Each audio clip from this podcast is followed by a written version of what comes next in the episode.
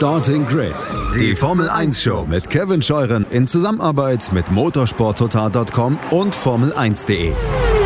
Keep racing Auf meinsportpodcast.de. Einen schönen guten Tag und herzlich willkommen hier zu Starting Grid, eurem Formel 1 Podcast auf meinsportpodcast.de. Mein Name ist Kevin Scheuren und an meiner Seite heute fürs erste Take, nämlich unser Zoom-Format, unsere Formel 1 News der Woche, der Chefredakteur vom Motorsport Network Germany, Christian Immervoll. Hallo Christian. Hallo Kevin. Christian, am Wochenende hat Lewis Hamilton seinen 98. Sieg in der For Nee, der 99. Sieg. Ist es der 98. oder 99. Sieg gewesen? Ich komme schon gar nicht mehr ich mit. Der 98. Ja. Aber er wird den 99. auch machen. ich komme ich komm bei diesen ganzen Siegen einfach nicht mehr mit. Aber abseits davon äh, gab es noch viele weitere Themen, denn eben dieser Lewis Hamilton, Christian, hat für ein mittelschweres Erdbeben eigentlich geführt. Stichwort Flexi Wings. Genau, und zwar hat er am Wochenende selbst noch relativ unbemerkt, das Thema ist erst nach dem Rennen in Barcelona so richtig hochgekocht, hat er einen Satz gesagt in einem Interview bei den Kollegen von Sky UK, wo er gemeint hat, ihm sei der Bendy, also biegsame Heckflügel am Red Bull aufgefallen, der so zwei bis drei Zehntel Sekunden auf der Gerade seiner Meinung nach bringt. Das hat dann am Sonntag für ein bisschen Aufregung gesorgt in den äh, virtuellen Roundtables mit Toto Wolf und Christian Horner weil Christian Horner hat gesagt, er glaubt ja, dass dem Lewis Hamilton selbst überhaupt nichts aufgefallen ist, sondern dass ihm einfach Toto Wolf ein Floh ins Ohr gesetzt hat, um für ein bisschen Unruhe zu stiften. Ähm, natürlich haben wir dann Toto Wolf darauf angesprochen in der Medienrunde, die nach der von Christian Horner stattgefunden hat. Und Toto Wolf hat erst ein bisschen gegrinst, hat gesagt, ja, wir haben das schon besprochen, also Christian Horner und er. Ähm, und dann meinte er aber, ich sage dazu am besten nichts. Spielt aber auch gar keine Rolle. Ähm, weil es gab jetzt eine Entscheidung dafür. Bevor ich dazu komme, müssen wir aber vielleicht erstmal erklären, Kevin, worum geht's denn eigentlich bei der Geschichte? Also Flexi Wings, was heißt das? Ähm, es wurde in der Formel 1 immer wieder versucht in den vergangenen Jahren, dass du Flügelprofile so baust, dass die auf den Geraden einfach sich, wenn die jetzt zum Beispiel so stehen, also relativ steil sind, dass die einfach ein bisschen flacher werden unter dem Druck der Luft, der da einfach entsteht, weil dann hast du natürlich weniger Luftwiderstand auf den Geraden und mehr Topspeed. In den Kurven, wo die Last auf die Flügel weniger groß ist, ähm, soll der dann aber möglichst steil drin stehen, um einfach möglichst viel Downforce zu generieren, die du ja in den Kurven natürlich brauchst. Also das ist die grundsätzliche Idee. Gab es in den vergangenen Jahren, wie gesagt, immer wieder und kocht jetzt gerade wieder ein bisschen auf. Und Christian Horner hat zu dem Thema gesagt, am Sonntag war das noch in Barcelona, die vier ist zufrieden damit, dass unser Auto legal ist. Wir haben alle Tests immer bestanden ähm, und die sind auch sehr streng. Aber jetzt ist was passiert, nämlich am Dienstag hat mein Kollege John Noble vom Motorsport Network äh, in UK, also in, in London, ähm, rausgefunden, dass ein, äh, eine Notiz an alle Teams rausgeschickt wurde, dass diese Tests verschärft werden. Und das ist natürlich, Kevin, wissen wir beide, eine unmittelbare Reaktion auf das, was am Wochenende passiert ist. Ähm, und man beruft sich dabei, weil Regeländerung in der Saison, das geht ja nicht so leicht, aber in Artikel 3.9.9 des technischen Reglements der Formel 1 steht drin, ähm, die FIA behält sich das Recht vor, weitere Belastungstests beliebiger Bodywork-Teile einzuführen, wenn der Verdacht besteht, dass sich bestimmte Teile bewegen, wenn das, äh, wenn das Auto fährt. Also man verschärft diese Tests jetzt ähm, ein paar Details. Also es wird einen äh, horizontalen Lasttest geben mit einer Kraft von 750 Newton, die da angewendet wird, einen zusätzlichen zu den Tests, die eh schon durchgeführt wird. Ein, ein anderer vertikaler äh, Downforce-Test mit 1000 Newton, der da angelegt wird. Ähm, da geht es um Rotation des Heckflügels. Der darf maximal um einen Grad sich auch unter diesen Lasten bewegen. Das ist jetzt aber gar nicht, glaube ich, für die große ganze Sache entscheidend. Wer sich da im Detail informieren möchte, der, möchte, der schaut am besten ins technische Reglement. Das gibt es auf der FIA-Website fia.com. Ähm, aber da wird jetzt tatsächlich was gemacht und ich bin sehr gespannt, ob das Red Bull in irgendeiner Form einbremst, wie das Lewis Hamilton ja so ein bisschen suggeriert, dass da was passiert, was vielleicht nicht im Geiste des Reglements ist, oder ob das denen überhaupt nicht wehtut. Aber es ist schon irgendwie interessant. Ne? Man hat ja schon darüber spekuliert. Jetzt hatten wir in der vergangenen Saison das DAS-System, das ja Mercedes nicht mehr benutzen kann. Also auch so eine neue Errungenschaft. Der Flexi Wing an und für sich, so rein vom, von der Idee her, ist ja nichts hundertprozentig Neues. Also es ist äh, durchaus etwas, was schon mal vorgekommen ist. Ganz interessant finde ich, dass jetzt natürlich gerade Red Bull mit dieser Idee, äh, wenn es denn wirklich ein Spielen ist, spielt, äh, weil man ja dann davon ausgegangen wäre, äh, oder eigentlich genau davon ausgegangen ist, dass eben Red Bull vielleicht in dieser Saison so einen technischen Kniff mitbringt, ähm, der sie dann vielleicht dieses kleine bisschen nach vorne bringt. Glaubst du denn so von deiner Sicht von außen, dass das einen, einen großen Effekt haben könnte? Oder ist das dir jetzt zu spekulativ gerade? Das ist schon ein bisschen spekulativ, aber wenn es stimmt, was Lewis Hamilton gesagt hat, dass das zwei, drei Zehntel bringt, dann wird es denen natürlich schon ziemlich wehtun, wenn das jetzt durch einen Belastungstest abgedreht wird. Ganz ausschließen würde ich das auch nicht, dass die da tatsächlich das Reglement ausgereizt haben, weil Adrian Newey, das ist ganz klar seine Handschrift. Ja, Flexiwings, das Thema, ich würde mal tippen, das erste Mal, als das aufgepoppt ist, ist zehn Jahre oder länger her. Und immer war Adrian Newey mit dem Spiel. Ja, man muss auch dazu sagen, ähm, wenn das jetzt tatsächlich so ist, dass Red Bull da was gefunden hat, dann ist das auch nicht illegal, ja, weil wenn die Tests bestanden wurden, äh, dieses, dieses, diese statischen Load-Tests, die angewendet wurden, dann darf sich das Ding auch verbiegen unter der Fahrt. Das mag vielleicht nicht im Sinne des Reglements sein, deswegen werden jetzt auch die Tests verschärft, ähm, aber es entspricht dem Wortlaut des Reglements. Also das ist, glaube ich, sehr, sehr wichtig festzuhalten, dass das nicht ein illegaler Trick ist von Red Bull, aber halt eine Grauzone, die da ein bisschen ausgeschöpft wird und die möchte die FIA schließen. Und eins ist auch noch wichtig, äh, in Kraft treten diese neuen Lasttests ähm, vom 15. Juni, das heißt das erste Rennen, das betroffen wäre davon, äh, wäre der Grand Prix von Frankreich. So es denn beim aktuellen Kalender bleibt, da kann sich ja auch das ein oder andere noch verschieben. Das stimmt, das stimmt. Das werdet ihr natürlich auf euren Portalen motorsporttotal.com, formel1.de, de.motorsport.com alles begleiten, könnt ihr jeden Tag lesen und natürlich auf YouTube jede Menge Videos hier auf dem YouTube-Kanal von motorsporttotal.com sehen. Wenn ihr den Kanal jetzt abonniert, auf die Glocke haut, verpasst ihr kein Video. Ihr bekommt direkt eine Benachrichtigung in euer E-Mail-Postfach, wenn ein neues Video, so auch dieses Zoom-Format, wenn es denn dann kommt, äh, online ist, sodass ihr das sofort sehen könnt. Christian, sehen äh, kann man bei Fernando Alonso ja wieder ein strahlendes Lächeln, nämlich ein sehr breites Lächeln. Und ich hatte ja meine Zweifel vor der Saison. Ihr habt das ja hier gesehen, ihr habt das bei Starting Grid, dem Formel 1 Podcast auf meinsportpodcast.de gehört.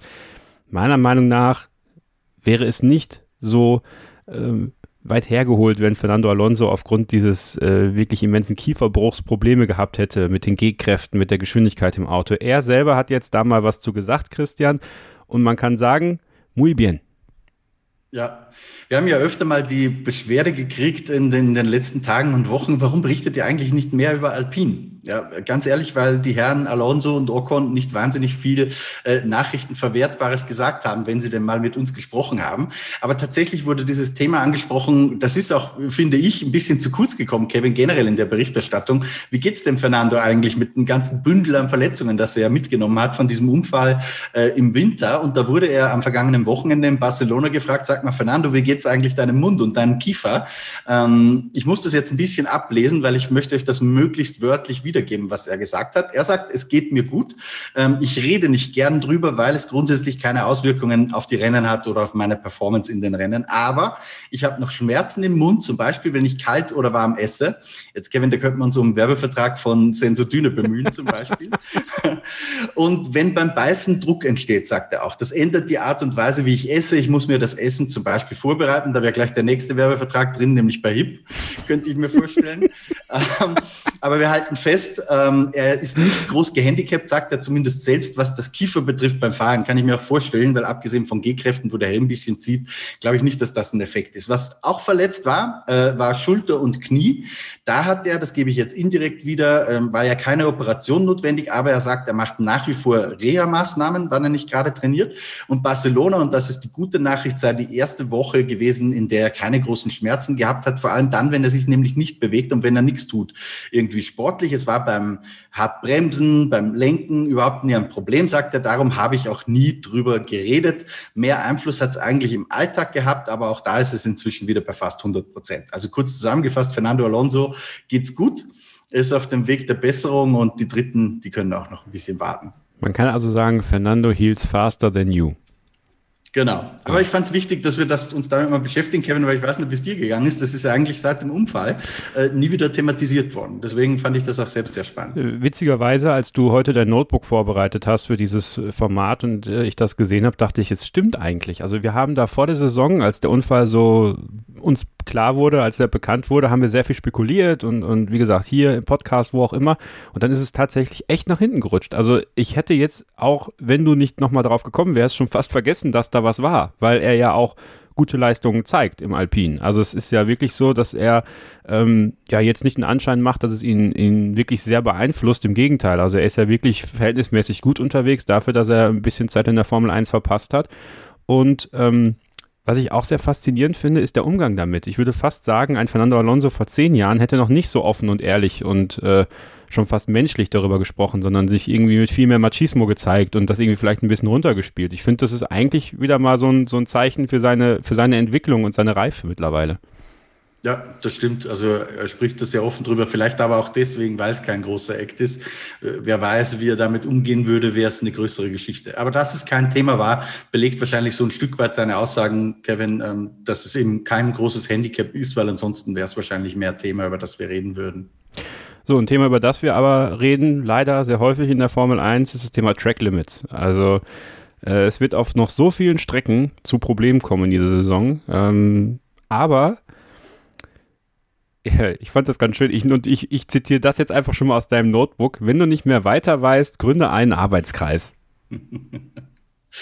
Ja, also die Geschichte ist folgende. Ähm, wir wollen ja hier in diesem Zoom-Format auch die User des motorsporttotal.com YouTube-Kanals nicht ganz von der Formel 1 abreißen lassen, weil ja unser Formel 1-Inhalt eigentlich auf dem Kanal von Formel 1.de stattfindet. Und dann habe ich mir so angeschaut, was sind aktuell so eigentlich die wichtigsten Themen abseits der Rennwochenenden per se, über die man sprechen muss. Und da ist immer wieder, wie du gesagt hast, äh, Track Limits natürlich ein sehr großes. Und auch da gab es am Barcelona-Wochenende eine Entwicklung. Denn die Teamchefs, die treffen sich äh, in unregelmäßigen Abständen immer wieder mal zum Kaffeeklatsch mit Formel 1-Chef Stefano Domenicali. Und diesmal hatten sie bei dem Meeting äh, eben Track Limits auf der Agenda, weil mit gerade Red Bull hat da ziemlich gepusht, nachdem wir diese Zwischenfälle hatten mit Max Verstappen in Portimao, äh, Pole verloren, schnellste Runde Punkt verloren. Wir haben auch in unseren verschiedenen Formaten viel darüber diskutiert, hat halt vor allem Christian Horner ein bisschen Druck gemacht und gesagt, wir müssen uns irgendwas einfallen lassen, was möglich möglichst einfach ist, äh, einfach verständlich für die Fahrer, für die Fans und für die Teams. Und das kann doch wohl nicht so schwierig sein. Ähm, Michael Masi hat dann äh, sozusagen ein bisschen als Reaktion auf Christian Horner drauf gesagt, naja, ganz so einfach, wie wir uns das manchmal vorstellen, ist es vielleicht nicht. Dann nehmen wir zum Beispiel das äh, Portimao als Beispiel, Kurve 14, ähm, die war 2020 noch gar kein Problem von den Track Limits her, aber dieses Jahr halt schon, einfach weil sich durch die Regeländerungen die Downforce der Autos ein bisschen verändert hat. Das heißt, eine Lösung, die in einem Jahr funktioniert, kann im nächsten Jahr schon wieder überholt sein und es geht natürlich in die andere Richtung genauso. Also das Thema ist, glaube ich, wirklich komplexer, als wir es uns wahrscheinlich auch vorstellen können. Ähm, Michael Masi und Kollegen müssen sich damit ja wirklich im Detail auseinandersetzen und nicht nur so wie wir aus der Ferne äh, klug klugscheißerisch unsere Urteile abgeben. Ähm, worauf man sich jetzt erstmal geeinigt hat, ist, und das ist der Satz, den du schon vorzitiert hast, Kevin, dass man eine Arbeitsgruppe gründet, die sich mit diesem Thema befassen wird. Und ich glaube schon, dass das jetzt eine gewisse Ernsthaftigkeit hat und dass auch die Dringlichkeit zum ersten Mal wirklich verstanden ist, dass man sich mit diesem Thema auseinandersetzt, einfach weil es in den letzten Wochen auch in diesem Podcast äh, gerade immer wieder Platz in der Berichterstattung einnimmt. Und es kann eigentlich nicht sein, dass wir bei einem WM-Kampf, der so spannend ist, über weiße Linien auf der Rennstrecke reden. Kannst du trotzdem vielleicht mal ganz kurz für Leute, die jetzt die Formel 1 hier auf diesem Kanal nicht so häufig äh, beobachten oder auf dem Portal motorsporttotal.com jetzt nicht so häufig über die Formel 1 sprechen, die gucken vielleicht eine Rennserie, wo über Track Limits gelacht wird. Also IndyCar, äh, ja, also da wird noch feucht, äh, wird einmal drüber geschmunzelt und dann, dann fahren die weiter. Warum ist das in der Formel 1 eigentlich so ein Riesenthema? Ich glaube unter anderem deswegen, weil die Sicherheitsstandards in der Formel 1 einfach mit großem Abstand am höchsten sind, weil man sich mit dem äh, meisten sozusagen wissenschaftlichen Background auch an solche Fragen nähert. Also zum Beispiel, wenn man in Imola die mir fällt immer der Name nicht ein, ich glaube, sie heißt Variante Alter, die Schikane oben nach der Aqua Minerale. Ähm, da war ja auch, dass die Track Limits waren da ein Thema und theoretisch hätte man einfach sagen können, gut, gib mal einen halben Meter weiter raus, lässt die da rausfallen, ist ja eigentlich kein Problem. Ähm, tatsächlich hat man aber errechnet, dass die Kräfte, wenn du da einen halben Meter weniger Zone hast, sozusagen, um das Auto im Falle eines Unfalls abzubremsen, halt wirklich einen richtigen Unterschied machen. Leider habe ich jetzt spontan die Zahlen nicht parat, aber Alexander Wurz hat das im ORF-Kommentar sehr, sehr gut erklärt.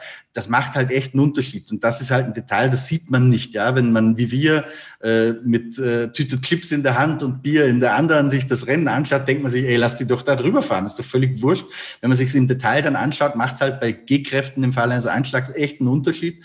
Ähm, und deswegen, ich glaube, dass da manche Rennserien sich einfach nicht so intensiv befassen wie die Formel 1 mit dieser Thematik A. Und B sind natürlich die Kräfte in der Formel 1 auch mit großem Abstand am höchsten, weil sie einfach am schnellsten ist und die höchsten Kurvengeschwindigkeiten hat. Und diese Kombination, glaube ich, führt dazu, dass das in der Formel 1 das, das größte Thema einfach ist. Aber es ist im Übrigen auch in anderen Rennserien immer wieder Thema. Es ist nicht so, dass das da nicht vorkommt, mhm. aber das, das öffentliche Brennglas, die Lupe, die da ganz genau drauf schaut und alles zu einem Riesenthema macht medial, das ist natürlich auch in der Formel 1 am größten.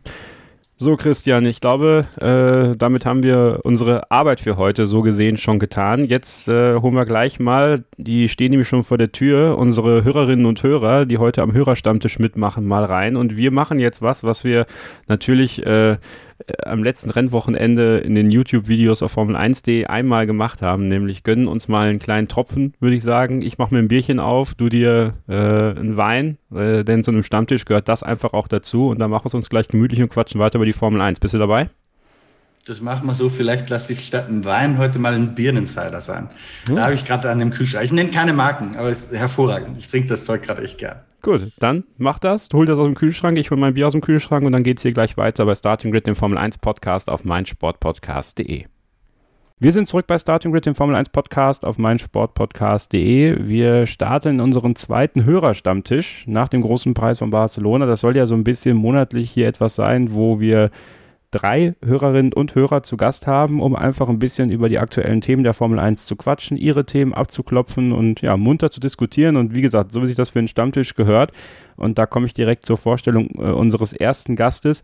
Mit ihr habe ich nämlich bereits äh, bei einem Stammtisch mal ähm, ja, mitgemacht, kann man nicht sagen. Also als Corona äh, schon ein Thema war, aber die Kneipen in Köln noch offen hatten, haben sich acht äh, Verrückte aus unserer Telegram-Gruppe Starting Grid Fans dort getroffen und wir hatten einen schönen Abend mit sehr viel Kölsch und sehr viel tollen Gesprächen über die Formel 1 und jetzt freue ich mich sehr, dass äh, eine Teilnehmerin davon bei uns zu Gast ist heute, Claudia. Hallo Claudia. Hallo Kevin. Schön, dass das jetzt auch mal im Podcast klappt. Ja, ich bin gespannt. Ich bin äh, ein bisschen aufgeregt. Ach Quatsch, ach Quatsch. Du weißt doch, es ist alles harmlos, wenn es mit mir zu tun hat. nee, alles gut. ähm, dann begrüße ich noch ganz herzlich, äh, ja, er ist eigentlich unser rasender Reporter, wenn man so will. Äh, ihn habt ihr schon einige Male bei uns tatsächlich gehört. Ähm, vor allem einmal live aus Australien. Das war auch, also das ist ja eigentlich irre, Raphael Zink. Ne? Vor einem Jahr äh, ungefähr standest du da vor den Toren in Melbourne und, und hast für uns quasi äh, Live-Berichterstattung gemacht. Äh, äh, kommt mir schon fast länger vor. Hallo Kevin. Ja, stimmt. Es ist jetzt auch schon über ein Jahr wieder her, aber es, ist, es kommt mir auch noch nicht so lang vor irgendwie. Mit dir habe ich heute noch ein, ein ganz besonderes Hühnchen zu rupfen. Ne? Ich sag mal, Ferrari wird heute ein Thema hier. Ja, ich, ich, bin bereit, ich bin vorbereitet, sehr gerne. Sehr gut. Und ganz spontan mit dazugekommen ist Phil. Äh, eigentlich äh, war nämlich Manu geplant, der musste aber kurzfristig absagen und ich liebe meine Community. Äh, sowohl bei Telegram als auch bei Facebook habe ich ganz kurz reingeschrieben, wer möchte ganz spontan dabei sein. Ja, und Phil hatte Bock, Phil ist dabei. Hallo Phil. Ja, moin, ich bin Phil. so, dann ähm, fangen wir mit dir mal an, Phil. Dadurch, dass du jetzt so spontan äh, dazugekommen bist, musst du jetzt auch, da bist du jetzt der Erste, der ein bisschen länger reden kann. So, was hast du denn ähm, vom großen Preis von Barcelona für dich so als großes Takeaway mitgenommen? Schön, erstmal reingeworfen in die Suppe. Ja, ähm, ich fand den Grand Prix insgesamt äh, sehr beeindruckend, dadurch, dass er alleine schon spannend war. Damit habe ich nicht gerechnet. Ich hatte einen Freund zu Gast, ich dachte, wir können schön raus auf die Terrasse setzen es nebenbei irgendwo im Hintergrund laufen lassen, aber es war spannend. Es war tatsächlich knapp. Und äh, für mich als äh, ja, Mitnehmen aus Barcelona und insgesamt aus den ersten Rennen ist so, hm, ich würde sagen, Verstappen ist insgesamt schnell genug, um die Weltmeisterschaft zu gewinnen, aber ich bin mir nicht sicher, ob er erfahren genug ist und ob Hamilton das nicht allein schon durch die Erfahrung, selbst wenn er vielleicht insgesamt über die Saison gesehen sein Auto langsamer ist, ob er nicht durch die Erfahrung trotzdem ihn besiegen könnte. Wenn er das allerdings, dann hat Hamilton das auch sowas von verdient, weil er macht es richtig gut, was er jetzt schon wieder geleistet hat. Ja.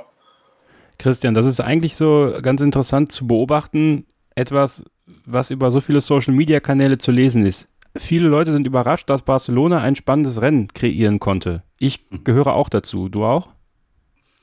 Ja, schon, wobei es jetzt nicht so spannend im Sinne von wahnsinnig ereignisreich war, sondern es hat trotzdem mehr von der Technik, also von der Taktik gelebt, finde ich. Ja, schon. Also trotzdem, ich finde irgendwie ein Stück weit, Raphael, ist das doch genau die Formel 1. Also viele denken dann, ja, diese ganzen äh, krassen Freak-Rennen, wo super viel passiert, wo es dann tröpfelt und die Leute reihenweise rausrutschen.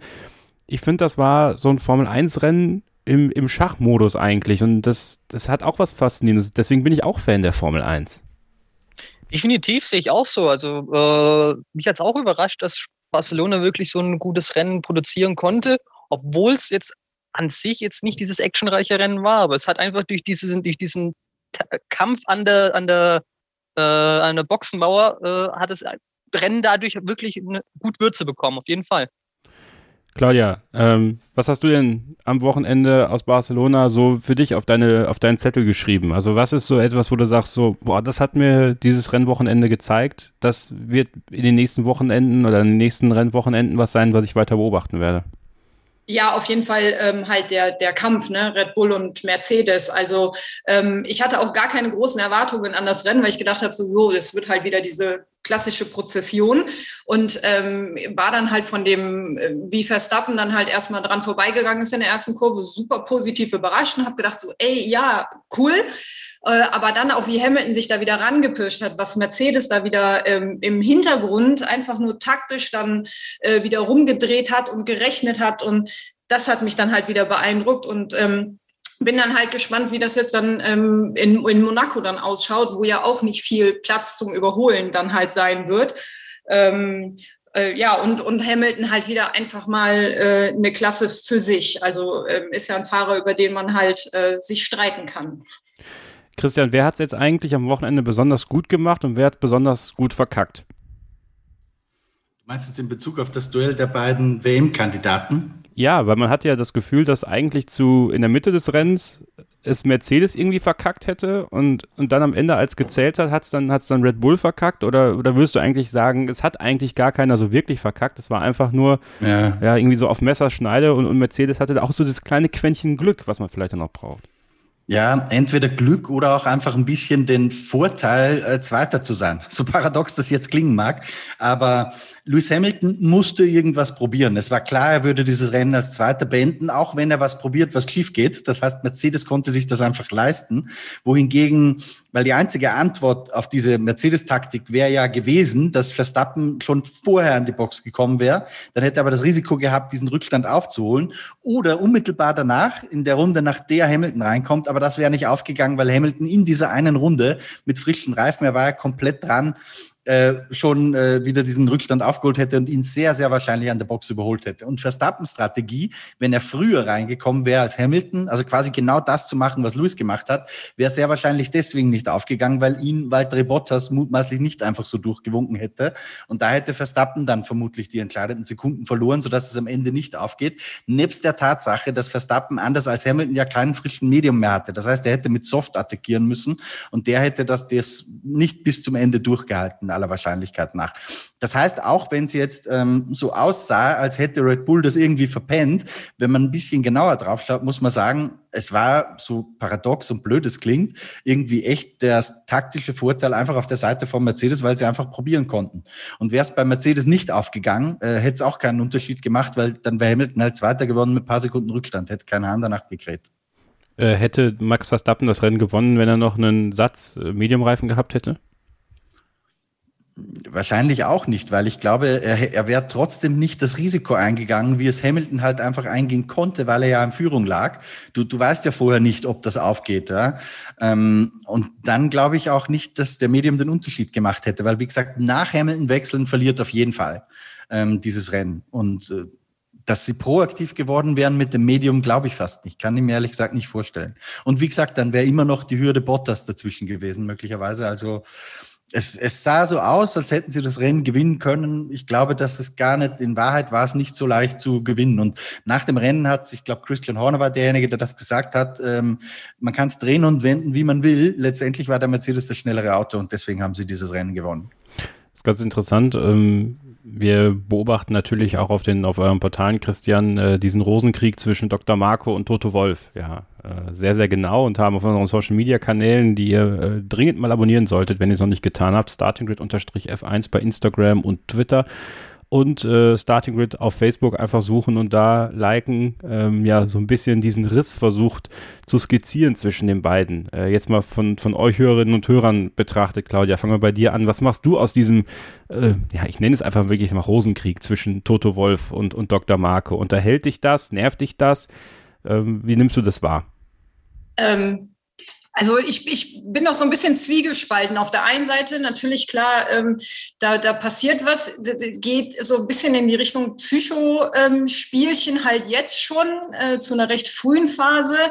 Ähm, aber also klar, wenn, wenn man halt ein, ein, ein Top-Angebot kriegt, ähm, irgendwas Neues zu entwickeln, ähm, dann kann das auch mal äh, ein Angebot sein, was man dann halt vielleicht annimmt, auch wenn man 20 Jahre vielleicht dann bei einer Firma war. Was ich mich aber nur so ein bisschen gefragt habe, ist, äh, gibt es in der Formel 1 eigentlich keine Wettbewerbsklauseln? Also das war so, wo ich gedacht habe, so, hm, dass das so einfach geht. Ähm, ja, man hat das ja schon mal öfters gehört, aber tatsächlich ähm, in der heutigen Zeit ist ja fast in jedem Vertrag so eine Klausel drinne und ähm, deswegen, da war ich dann so ein bisschen, gut, wenn man da jetzt 15 Mitarbeiter dann abgeworben hat, da kann man als Mercedes, glaube ich, auch mal so ein bisschen stinkig sein. Ja, es gibt keine Wettbewerbsklausel in dem Sinne, aber eine No-Compete. Also diese ganzen Mitarbeiter, Toto Wolf hat es ja bei, bei Sky äh, erwähnt, die werden jetzt alle quasi rausgenommen äh, und dürfen dann jetzt, ich glaube, bis 2023 äh, nicht bei Red Bull anfangen. Christian, genau. also vielleicht kann, ne? kann ich das ein bisschen aufklären. Also es ist eigentlich schon so was wie eine Wettbewerbsklausel, weil es heißt einfach, also aus Sicht der Mitarbeiter, diese, die haben jetzt erstmal Schlaraffenland, ja, weil die gehen durch diese Vertragssperren, die sie einfach haben, dass sie nicht zu, zu einem Wettbewerber wechseln dürfen direkt, sondern nur mit einem Gardening Leave heißt das dazwischen. Ähm, kann man so übersetzen, dass du jetzt Gärtnern gehst mal eine Zeit lang bei dir zu Hause, weil du nichts äh, Berufliches machen darfst sozusagen. Das heißt, die kriegen bezahlt erstmal fürs Nichtstun ähm, bis 2023 20 und dann kriegen sie richtig dicke Kohle bei Red Bull, weil nur mit der dicken Kohle äh, haben die ja die Leute abgeworben. Also für diese 10, 15 Leute, von denen Toto Wolf spricht, ist das natürlich beruflich eine, also zumindest finanziell, äh, total eine Verbesserung. Ja, okay, aber in, auch in, in, der Zeit dann halt bis 23 ähm, schlafen diese Leute ja nicht. Also klar, die gärtern dann ein bisschen, klar. aber ähm, so wahrscheinlich gibt es dann doch den einen oder anderen, den kennt man ja dann noch und dann ist vielleicht doch so ein bisschen dass man da unter der Hand vielleicht dann doch noch mal ein paar Informationen kriegt und ähm, ja, nicht, nicht das Mega-Feedback, aber ähm, ja, wenn man einmal was gelernt hat und das halt schon, schon Ewigkeiten macht, dann ähm, äh, vergisst man das ja nicht von heute auf morgen. Und ähm, dann ist, ist ein Zeitraum von anderthalb Jahren, klar, bei der Motorentwicklung dann halt vielleicht ein, ja, ein, ein Meilenstein, aber ich bin mir da aber noch nicht so sicher, weil ich weiß es noch nicht. Also ich sage immer, du kannst Datenträger löschen, aber nicht Gehirne. Das ja, funktioniert dann das passt. Nicht, ja. ja. Äh, Phil, nehmen wir dich mal dazu. Was, was, ähm, was, was macht das mit dir, wenn du, wenn du die beiden da so streiten hörst? Wenn, wenn du hörst, dass Toto Wolf äh, Dr. Marco Mr. Grumpy nennt und Dr. Marco immer die großen Verschwörungen wittert, wie vor einigen Rennwochenenden, als Lando Norris Max Verstappen aufgehalten haben soll. Äh, ist, das, äh, ist das für dich schon, ja, also Nimmt dich das, nimmt dich sowas mit? Glaubst du, dass es auch so ein Stück weit so ein bisschen für die Öffentlichkeit äh, hervorgezogen wird, um eben diese Geschichten zu schreiben? Oder, oder glaubst du, da ist wirklich so, so was Persönliches getroffen auch zwischen den beiden? Also mir persönlich ist es relativ banane, was die miteinander und übereinander reden, solange es natürlich halbwegs respektvoll äh, ist. Ähm, aber ich denke auch, das geht auch an denen und auch an den ganzen Fahrern, die es ja im Endeffekt auch geht, die holen ja die Punkte, ähm, geht das wahrscheinlich vorbei. Ich meine, ein Hamilton kennt den WM-Kampf, an dem geht es, glaube ich, vorbei, was dann irgendwie die oben auch noch miteinander reden. Und was die beiden übereinander und miteinander reden, könnte ich mir auch so ähnlich wie das Team-Radio vorstellen. Da kommt auch mal ein flotter Spruch irgendwie zwischendurch, aber ob der jetzt wirklich so hart gemeint ist, wie er dann mal klingt oder sowas, glaube ich nicht. Also ich meine, die sind alle lang genug im Geschäft, dass man da eher so ein bisschen ja, neckt, sich neckt, unter Druck steht und ähnliches, aber da ist es kein großer, ernster Streit, wie, ähm, wie er irgendwo anders wichtig sein könnte. Das ist meine Meinung dazu was mir jetzt gerade so in den Sinn kommt, ist, äh, Raphael, ich weiß ja, wir wissen ja, wir haben ja zusammen äh, den großen Preis von Ungarn äh, vor einigen Jahren zusammen äh, an der Strecke verfolgt, äh, beide in Ferrari-Kluft, ja, und ähm, wenn man die beiden so verfolgt in dem, was sie machen, Dr. Wolf, äh, Dr. Wolf und Mr. Marco, genau, Dr. Marco und Toto Wolf, ähm, dann hat das für mich auch manchmal so ein bisschen was von Aufmerksamkeit auf sich ziehen, sodass das Team, die Fahrer irgendwo in Ruhe arbeiten können. Wenn ich das jetzt mit so einem Mattia Binotto vergleiche, der kriegt das ja nicht hin. Also der äußert sich und das schießt eigentlich immer dem, dem eigenen Team so ein bisschen, bisschen ins Kontor. Also das kann natürlich auch so ein Faktor sein, dass die beiden natürlich mit ihrem persönlichen Zwist, den, wo, mit dem sie ja sehr viel auf sich aufziehen, ähm, das Team so ein bisschen aus, aus der Schusslinie nehmen, damit die in Ruhe sich weiterentwickeln und weiterarbeiten können, ne?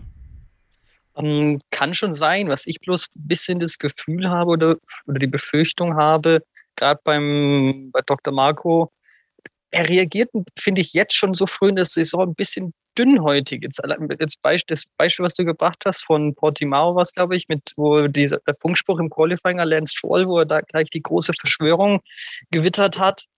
Ich weiß nicht, ob das nicht vielleicht sogar auf die Saison betrachtet, wenn er so weitermacht mit so Verschwörungstheorien und solchem Kram, nicht irgendwann eine gewisse Unruhe vielleicht sogar ins Team reinbringt oder so. Weiß ich, ob das so in dem Maße, wie er es jetzt gerade betreibt, auf Dauer sinnvoll ist. Christian, du sprichst oft mit Dr. Marco, du hast auch oft mit Toto Wolf gesprochen. Vielleicht so dein, dein finales Urteil darüber. Wie, wie ist diese Situation zwischen den beiden einzuschätzen? Wie viel Unruhe, wie viel wie viel Ruhe stiftet das dann in einem Team, wenn die arbeiten können? Oder äh, hast du noch eine ganz andere Meinung dazu? Nö, ich glaube, dass das schon ganz gut zusammengefasst wurde. Also die mögen sich nicht, ja, grundsätzlich. Ähm, aber da ist schon immer noch ein bisschen Augenzwinkern und so dabei. Ich glaube, dass man tatsächlich im Lager des jeweils anderen ähm, für Unruhe sorgen möchte. Das ist einfach, das gehört auch ein bisschen dazu äh, in so einem WM-Kampf. Toto Wolf sagt ja auch immer, dass die ganze Politik dazugehört und auch das großartigen Content macht. Und ich glaube, genau das ist es. Und äh, da ist schon immer ein bisschen Augenzwinkern dabei. Das ist nicht todernst. Ähm, es ist so halb ernst, aber solange die beiden sich noch äh, die Hand geben und äh, sich zumindest grüßen aus der Ferne, die Hand geben, tun sie wahrscheinlich momentan nicht. Aber aus ganz anderen Gründen. Ich meine, das Virus damit, keine Verschwörung, ähm, ist alles gut. Content ist ein gutes Stichwort. Äh, erwartet euch auch diese Woche noch hier bei Starting Grid. Das geht am Freitag direkt weiter mit unserem äh, Kollaborationspodcast, der erste Simulcast hier im Motorsportbereich auf meinsportpodcast.de mit dem GT Talk. Lukas Storms und ich äh, haben mit Dirk Adolf gesprochen, dem äh, Experten für die ADAC GT Masters auf Nitro. Dort läuft das ja ab dieser Saison. Da kriegt er mal einen Einblick auch hier im Starting Grid Feed äh, über den GT- und Langstreckensport, über das Leben und die Karriere von Dirk Adorf. Wir sprechen über Sabine Schmitz. Wir sprechen natürlich über die ADAC GT Masters. Deswegen, äh, wenn ihr möchtet, das ist eine Exkursion für euch hier auf dem Formel 1 Feed. Würde ich mich freuen, wenn ihr da reinhört und ihr Interesse habt. Und ich glaube, das ist ein ganz, ganz tolles Interview geworden und würde euch das sehr ans Herz legen wollen. Wir machen jetzt eine kurze Pause und dann bin ich darauf gespannt, welche Themen meine Hörerinnen und Hörer heute mitgebracht haben, über die wir gleich diskutieren werden, hier beim zweiten Hörerstammtisch bei Starting Grid, dem Formel 1 Podcast auf meinsportpodcast.de. Bleibt dran. Ihr seid genau richtig hier bei Starting Grid, dem Formel 1 Podcast auf meinsportpodcast.de. Kevin Scheuren und Christian Nimmervoll haben heute Claudia, Raphael und Phil zu Gast, unsere drei Hörerinnen und Hörer für unseren zweiten Hörerstammtisch. Und so ein Stammtisch, der lebt von Themen, der lebt von Themen, äh, die die Leute mitbringen. Und da würde ich gerne mit Phil anfangen äh, an dieser Stelle und würde mal gerne wissen, was ist so ein Thema, was dir ganz besonders in Bezug auf die Formel 1 äh, unter den Nägeln brennt, worüber du gerne mal diskutieren würdest, wo du vielleicht in deinem privaten Umfeld gar nicht so drüber diskutieren kannst? Oder, oder hast du ein gutes Formel 1-Umfeld? Ich, ich sag mal so, ich züchte es mir gerade ran. Meine Freundin guckt jetzt äh, mit mir seit ja, letzte Saison haben wir komplett geguckt, diese Saison haben wir komplett geguckt. Also sag mal so, ich züchte es mir ran. Sehr gut. Ansonsten ist es mein Vater und irgendwie so zwei Freunde, die Formel 1 gucken. Und das war's auch. Mehr nicht. Also bist du auch über deinen Vater zur Formel 1 gekommen? Ja, also Vater, Familie, die haben alle Formel 1 geguckt damals. Schumacher? Genau. Sehr gut. Klar. ja, was sonst, ne? Äh, ja, vielleicht. Äh, habt, habt, habt ihr dann auch früher bei RTL geguckt? Äh, wir haben immer bei RTL geguckt. Ja. Ich weiß auch, wir haben. Irgendwann kam mein Vater an mit. Ähm, wie hieß Sky bevor Sky? Premiere. Äh, mit Premiere kam er an, dann haben wir da irgendwie mal ein Rennen gucken können und wir fanden es alle schlecht. Okay. Wir mochten den Kommentar, also ich meine, ich war dann sieben, acht, neun Jahre alt, wenn überhaupt, aber auf jeden Fall, das war wahrscheinlich was einfach nur ungewohnt, aber für uns war das dann alles so, hm, nee, das ist nicht so ganz richtig und das fehlt auch irgendwie die Werbepause zwischendurch, um mal kurz pullern gehen zu können. Ähm, deswegen, wir mochten damals RTL. Das kam dann erst so mit dem, Erwachsener werden, also bei mir jetzt mit dem Erwachsener werden und insbesondere dann mit Formel 1 TV und auch mit keinem Fernsehanschluss, mhm. dass man ja dann mal andere Kommentator, Kommentatoren gehört hat und also, schätzen gelernt hat. Also du, du bist, du guckst jetzt über F1 TV. Ich gucke jetzt über F1 TV. Auf, auf Englisch oder auf Deutsch? Ich gucke auf Deutsch, weil ich immer vergesse, am Anfang des Rennens es auf Englisch zu stellen. Wenn ich dann nämlich bei YouTube die Highlights sehe, ja. dann denke ich mir so, oh, diese zwei Leute, die reden schon verdammt cool. Eigentlich müsste ich mal so ein Rennen auf Englisch sehen. Ja. Und wenn es dann soweit ist, finde ich halt insbesondere jetzt den Ralf Schumacher in Kombination einfach sehr lustig. Das macht Spaß, den zuzuhören. Hast du jetzt äh, das Rennen in Barcelona mit Timo Glock gesehen? Das habe ich gesehen und demzufolge auch gehört. Wie, wie fandest du Timo Glock im Vergleich zu Ralf Schumacher als Experten? Ich, weil die Expertise würde ich mich nicht anmaßen, die zu behaupten. Insgesamt fand ich es neutraler, ruhiger, aber nicht schlechter deswegen. Man, man kennt ja so Dynamiken zwischen zwei Personen, auch allein im Freundeskreis. Man hat die eine Person, mit der man die ganze Zeit ähm, Stuss labern kann, das sehr lustig ist, und man hat eine andere Person, mit der man eher ruhiger redet und ernster redet. Und das sind beides gute Gespräche. Ich, das hatte ich da auch. Ich fand das da ein bisschen ruhiger, würde ich sagen, äh, trotzdem aber gut. Ich fand nämlich auch, dass Timo Glock das extrem gut gemacht hat. Ich habe es auch bei, bei Twitter geschrieben und, und äh, meine das auch tatsächlich so, weil ich fand auch Sascha Roos mit ihm jetzt für dieses Rennen, ich glaube, Ralf Schumacher hätte, also es wäre unterhaltsam gewesen zwischen den beiden. Aber ich fand halt das, was Timo Glock richtig gut konnte. Ich weiß nicht, Claudia und Raphael, habt ihr es auch auf Sky gesehen am Wochenende oder so? Nee, auf äh, F1 TV mit englischem Kommentar. Englischer Kommentar. Claudia, hast du es auf Deutsch gesehen? Nee, ich habe auch äh, F1 TV und Englisch. Ah, okay. Also bin ich der Einzige hier, der Timo Glock gehört hat. Christian, du hast äh, österreichischen Fernsehen geguckt, ne? Ja, ich habe stellenweise Wiederholung gesehen davon und ich gebe dir, ich geb dir recht. Also Kevin, wir haben auch schon drüber gesprochen. Ich fände ja, die perfekte Sky-Besetzung wäre Timo Glock äh, macht den Kommentar an der Seite von Sascha Ross und Ralf macht äh, alles, was in der Boxengasse ist, alles mit Interviews da, wo er mit seiner kontroversen, ungeschliffenen Art ähm, einfach die richtigen Fragen stellen kann. Das, das wäre meiner Meinung nach das perfekte Setup, was Sky haben könnte. Das finde ich tatsächlich auch nicht verkehrt, weil ähm, was mir aufgefallen ist, ist, dass Sascha Roos dadurch, dass ich habe manchmal das Gefühl, dass Sascha Roos neben Ralf Schumacher so ein bisschen in Performance-Zwang kommt, wenn ihr versteht, was ich meine. Und ähm, ich fand es mit Timo Glock wesentlich angenehmer, wesentlich ruhiger und ähm, auch sachlicher. Und dadurch, dass Timo Glock ja selber halt noch aktiv Rennen fährt, konnte er sehr viele Aktionen sehr gut antizipieren und erklären und auch Sascha Roos Fehler so ein bisschen glätten. Also mir hat das sehr gut gefallen. Phil, ähm, jetzt bin ich abgeschweift. Erzähl mal, was, was hast du so für ein, für ein Thema, worüber du sprechen wollen würdest? Ähm, na, ich habe da was lange und breit vorbereitet in der Vorbereitung für diesen Podcast. Sehr gut.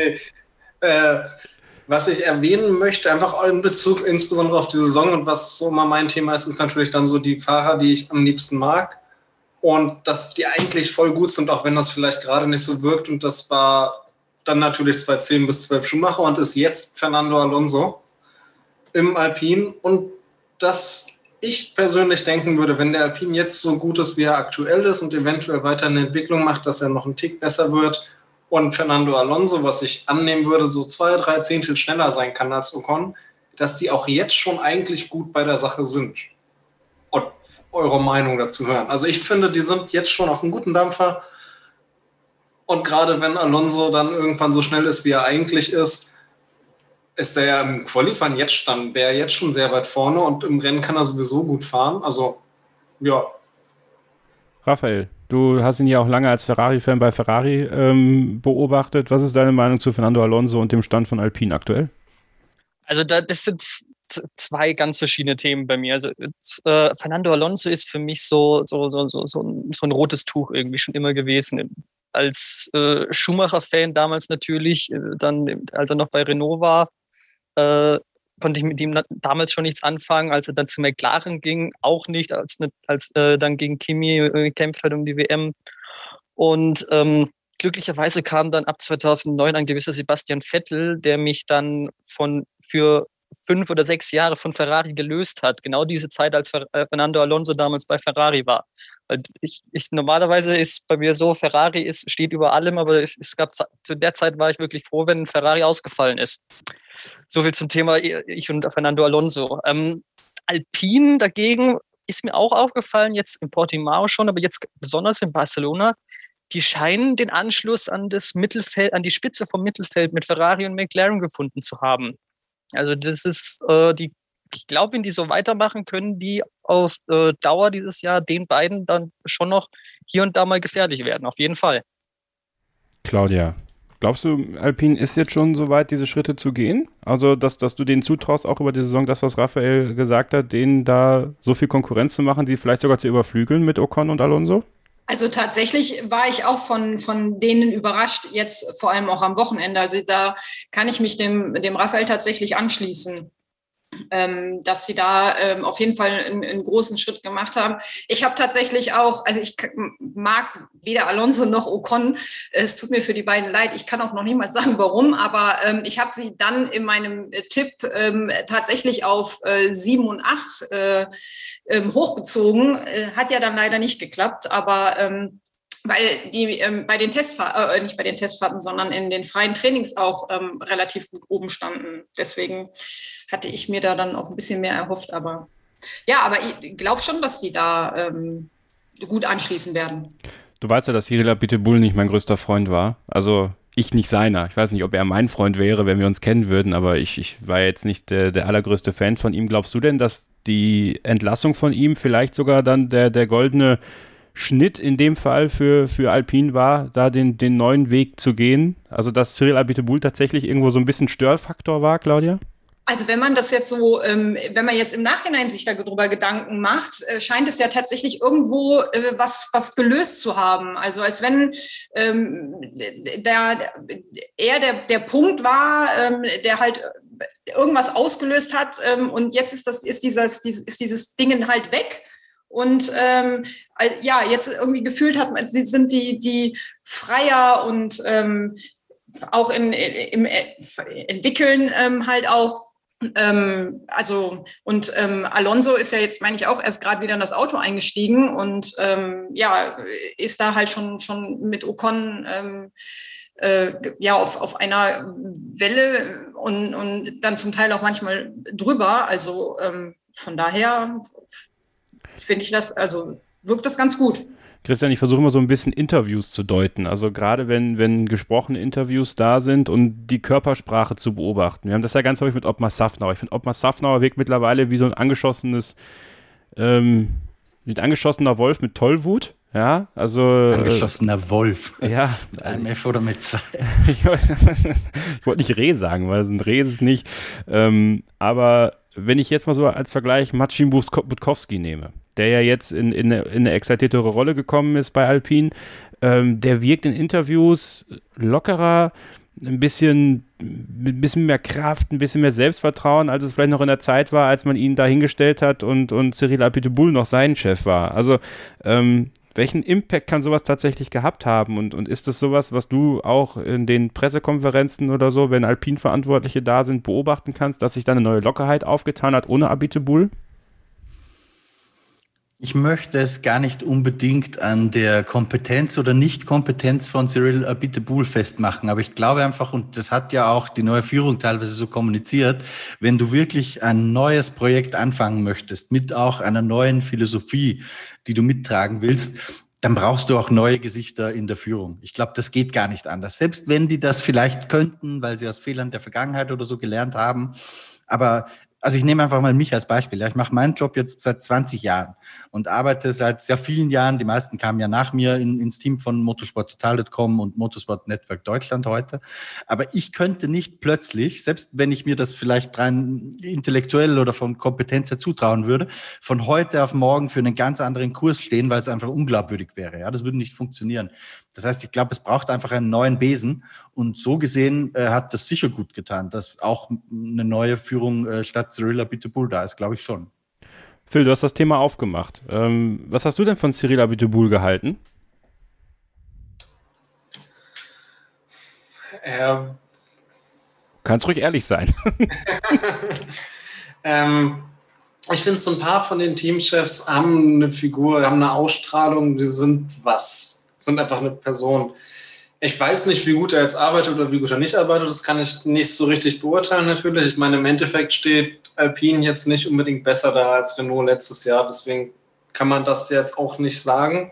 Das könnte genauso in dem weitergelaufen sein.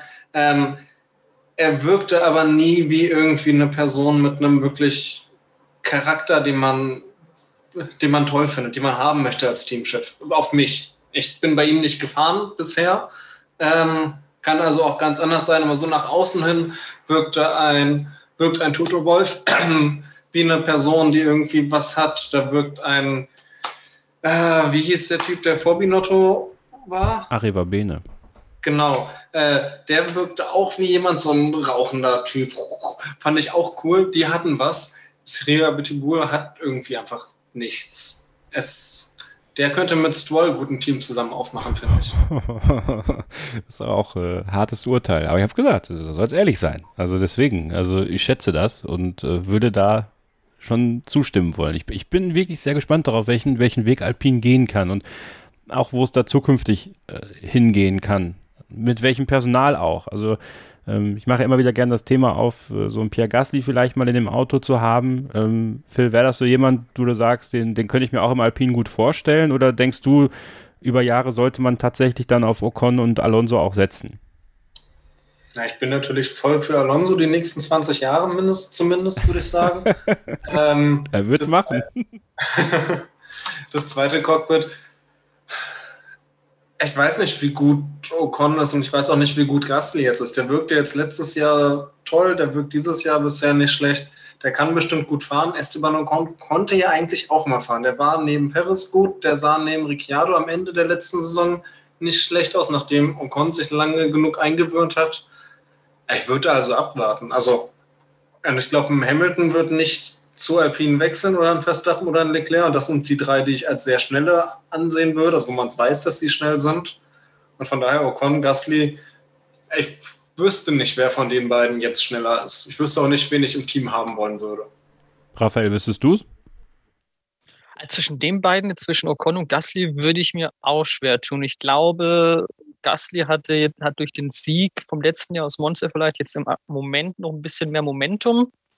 Ähm, aber ich glaube, wenn, wenn Ocon sich weiter so gut schlägt gegen Alonso, kann auch der sich nochmal selbst dadurch äh, motivieren und pushen und der auch nochmal zu leicht noch mehr auftrumpfen als aktuell. Ich finde, ein Thema, was wir auch noch kurz mitnehmen sollten äh, in Bezug auf Fernando Alonso, Christian, ist das, was äh, Fernando über Lewis Hamilton gesagt hat. Ich finde, das waren sehr, sehr, ähm, sehr, sehr, sehr, sehr spannende Sätze, weil es ja durchaus so ist, dass Lewis Hamilton, der jetzt 100 Pole Positions seit dem großen Preis von Spanien hat, 100 Pole Positions, Positions davon 98 Siege, also nur an zwei, äh, nehmen wir mal hochgerechnet, nur an zwei Rennen, wo er die Pole Position hat, hat er den Sieg nicht geholt, was eine wahnsinnige Statistik ist. Ähm, und er wird noch so viele weitere Siege feiern, der wird auch nicht aufhören, der wird weiter in der Formel 1 bleiben. Und Fernando Alonso hat nochmal klargestellt oder hat eigentlich festgestellt für viele, dass ähm, diese Erfolge ihm manchmal nicht hoch genug angerechnet werden, was bei der Vergangenheit zwischen ihm und Lewis Hamilton dann doch auch interessant gewesen ist, äh, diese Äußerung, oder? Ja, das ist die größte Wertschätzung, die du kriegen kannst und ich finde auch völlig zu Recht. Äh, fast noch extremer, aber auch zutreffender fand ich den Tweet von Damon Hill dieser Tage, der so sinngemäß geschrieben hat, ähm, was wir gerade erleben, ist einer der talentiertesten Menschen, die quasi den Planeten je betreten hat. So ähnlich hat er das irgendwie formuliert. Und das finde ich tatsächlich auch. Man darf ja nicht vergessen, der kann ja auch nicht nur Rennfahren. Ja, ich bin mir sicher, dass der irgendeine Art von Entertainer-Karriere auch hinlegen wird nach der Formel 1. Sei es jetzt mit äh, Musik, die er macht oder dass er in Filmen mitspielt oder wie auch immer. Ähm, also das ist schon ganz speziell und dass man äh, diesen, diesen Mann miterleben darf auf dem Höhepunkt seiner Karriere, das empfinde ich auch als Berichterstatter tatsächlich als Privileg. Ich muss auch dazu sagen, er war mir vom Typus her nicht immer sympathisch und ich tue mir da auch manchmal nach wie vor ein bisschen schwer mit ihm. Das ganze Goldkettchen-Zeug, was er da speziell in den ersten Jahren bei Mercedes war, einfach nicht so meins. Er hat es aber rein subjektiv. Wenn anderen gefällt das, mir halt nicht so. Ähm, ich fand ihn teilweise auch ein bisschen arrogant in der Zeit. Ich finde aber, dass er sich sehr geändert hat. Und ich weiß, dass das natürlich subjektive Eindrücke sind, aber ich finde tatsächlich, das ist ähm, ja fast nicht in Worte zu fassen. Und natürlich ähm, reden wir von diesen großen Erfolgen, weil er das beste Auto hat. Aber es ist kein Zufall, dass er das beste Auto hat, sondern die besten Autos, die besten Fahrer, das sind einfach Kombinationen, die finden immer irgendwann zusammen. Und so ist es auch hier bei Mercedes und Lewis Hamilton. Ich, ich, lese sehr viele Kommentare von euch, eigentlich alles. Ja, also wenn ihr äh, was zum Podcast schreibt, ich weiß, dass vielen von euch dieses Thema Hamilton hier im Podcast extrem äh, aus den Ohren raushängt, ja. Und äh, dass wir ihn immer so in den Himmel loben und wie auch immer. Aber Claudia, ich denke, ich würde euch gerne dann auf, eure Meinung natürlich gerne noch ansprechen. Wie, wie stehst du zu Lewis Hamilton und äh, zu seinen Leistungen und, und wie er gesehen wird? Ähm, also ganz am Anfang wo er tatsächlich angefangen hat und als Rookie in die, in die Formel 1 gekommen ist. Da fand ich ihn tatsächlich gut. Das, das war mal was anderes, ähm, wie er da so losgelegt hat, auch in seinem ersten Jahr ähm, direkt da äh, reingehauen hat mit, mit, äh, mit McLaren. Ähm, und dann ähm, muss ich tatsächlich sagen, hat er bei mir halt dann in den Anfangsjahren von Mercedes so ein bisschen ähm, an, an Respekt verloren, auch weil er halt so viele Nebenschauplätze ähm, aufgemacht hat äh, für sich privat, im privaten Bereich. Ähm, aber mittlerweile, also aber auch tatsächlich erst seit dieser Saison, kann ich vor dem, was er macht, einfach nur immer wieder den Hut ziehen und sagen, ey, wow, und schon wieder, und schon wieder, und schon wieder, und schon wieder. Ähm, weil er immer wieder einen draufsetzt und ähm, immer wieder was kommt. Und äh, eigentlich so, wie, wie Christian das auch gesagt hat, am, ne, am Anfang nicht wirklich, dann mal eine Zeit lang unsympathisch, dann wieder, also Jetzt sage ich, äh, toll. Also ich werde nicht sein, sein, sein größter Fan werden, aber ähm, ich, alles das, was, was er macht, ist halt jedes Wochenende wieder das Beste aus dem Auto rausholen und nochmal einen drauflegen. Und ähm, ja, wow. Raphael? Sehe ich ähnlich. Also Anfang, die Anfangszeit hat, als er in die Formel 1 reingekommen ist, habe ich mir auch sehr schwer getan mit ihm. Einfach der Tatsache geschuldet, dass er bei McLaren gefahren ist auch in den Anfangsjahren bei Mercedes war es noch so, nee, äh, wobei er mir noch tendenziell lieber war als Nico Rosberg. Ähm, aber ich finde, seit 2017, seit dem Titel von Rosberg, ist, fährt er nochmal auf einem ganz anderen Level und steigert sich gefühlt von Jahr zu Jahr nochmal. Ähm, das, man kann ihn mögen, man kann ihn nicht mögen, wie auch immer. Man muss seine Leistungen einfach würdigen, weil ähm, ein auch, äh, ist, er hat einen Bottas im, neben sich sitzen, der auch kein Nasenbohrer ist, der hier und da auch mal sein, seine Rennsiege feiert, aber ein Hamilton, der liefert halt gefühlt jedes Wochenende ab, während Bottas so, ja, so fünf bis sechs Rennwochenenden nur pro Saison hat, wo er im selben Auto abliefert. Deswegen, er hat ein gutes Auto, definitiv, aber der Fahrer gehört schon auch immer noch mit dazu und das muss man schätzen. Phil, deine Meinung noch zu Lewis Hamilton, bitte? Im Endeffekt kann ich da nur mitgehen. Der macht es super. Ich bin sehr gespannt von dieser Saison, was ich am Ende dieser Saison dann zu ihm sagen kann, werde. Ähm,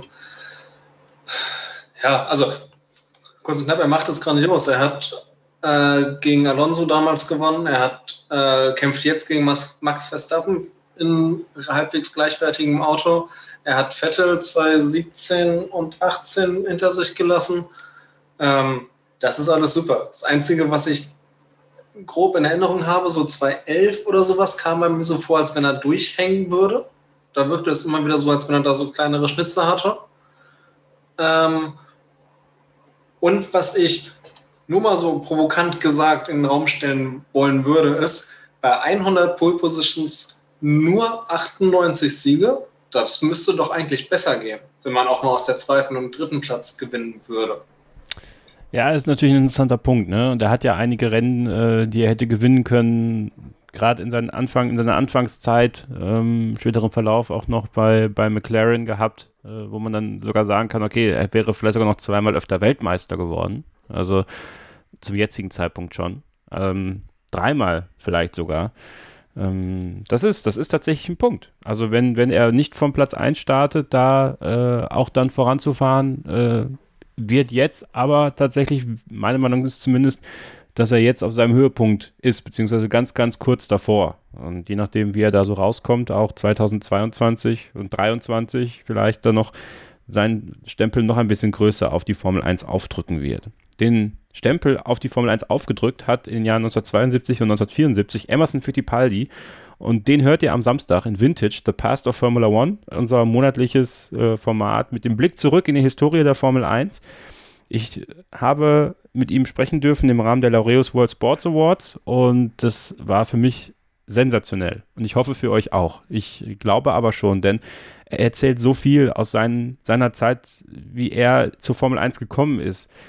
Wie es sich anfühlt, Weltmeister zu werden und dann von seinem Vater die Karriere gerettet zu bekommen. Also das ist eine irre Geschichte gewesen, dass er 72 eigentlich aufhören wollte. So, dann hat sein Vater ihm gesagt, nein, du musst weitermachen. Du musst weitermachen. Also das ist eine sensationelle Geschichte, die er erzählt hat. Ähm, die Nordschleife wird auch ein wichtiges Thema sein. Äh, viele von euch fordern ja die Nordschleife zurück in die, in die Formel 1.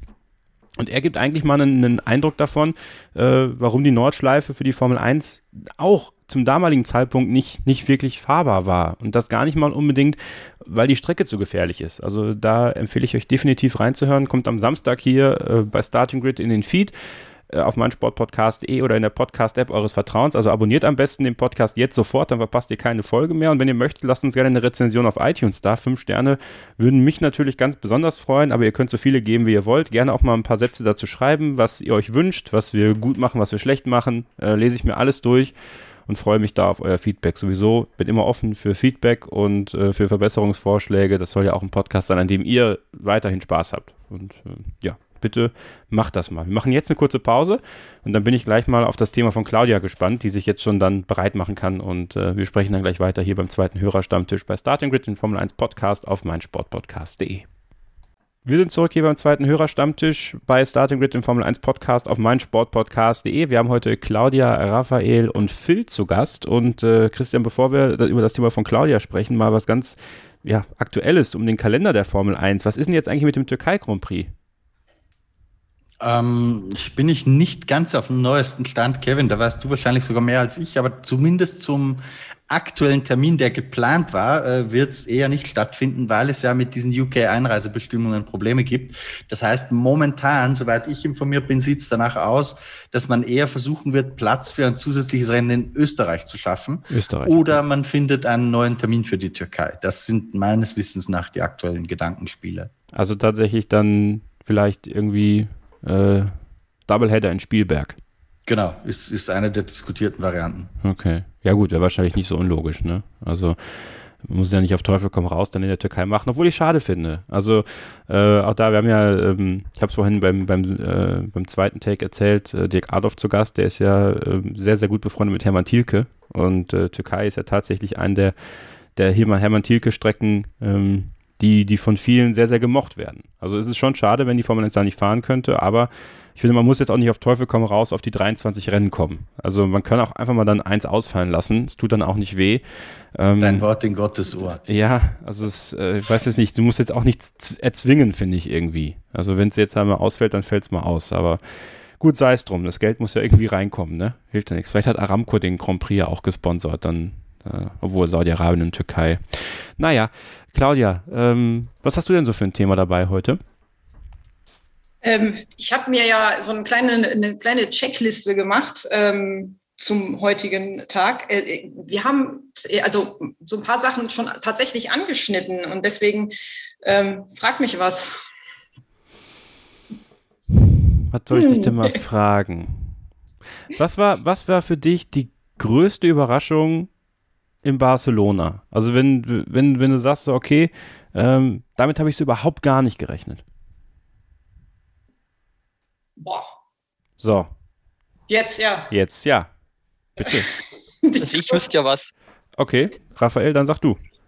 Was, was mich sehr überrascht hat in der Anfangsphase vom Rennen, ähm, Mick ist ja sehr gut gestartet und konnte sich ja auf 16 vorarbeiten an den beiden Williams vorbei die ihn dann allerdings recht schnell dann im Rennverlauf wieder überholt haben.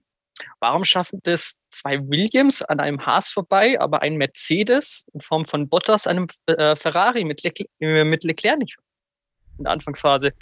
Weil ich, also rein performancemäßig würde ich jetzt den, Ferrari, den Mercedes zum Ferrari ähnlich schätzen wie den Williams zum Haas. Das fand ich schon sehr überraschend. Christian, bitte.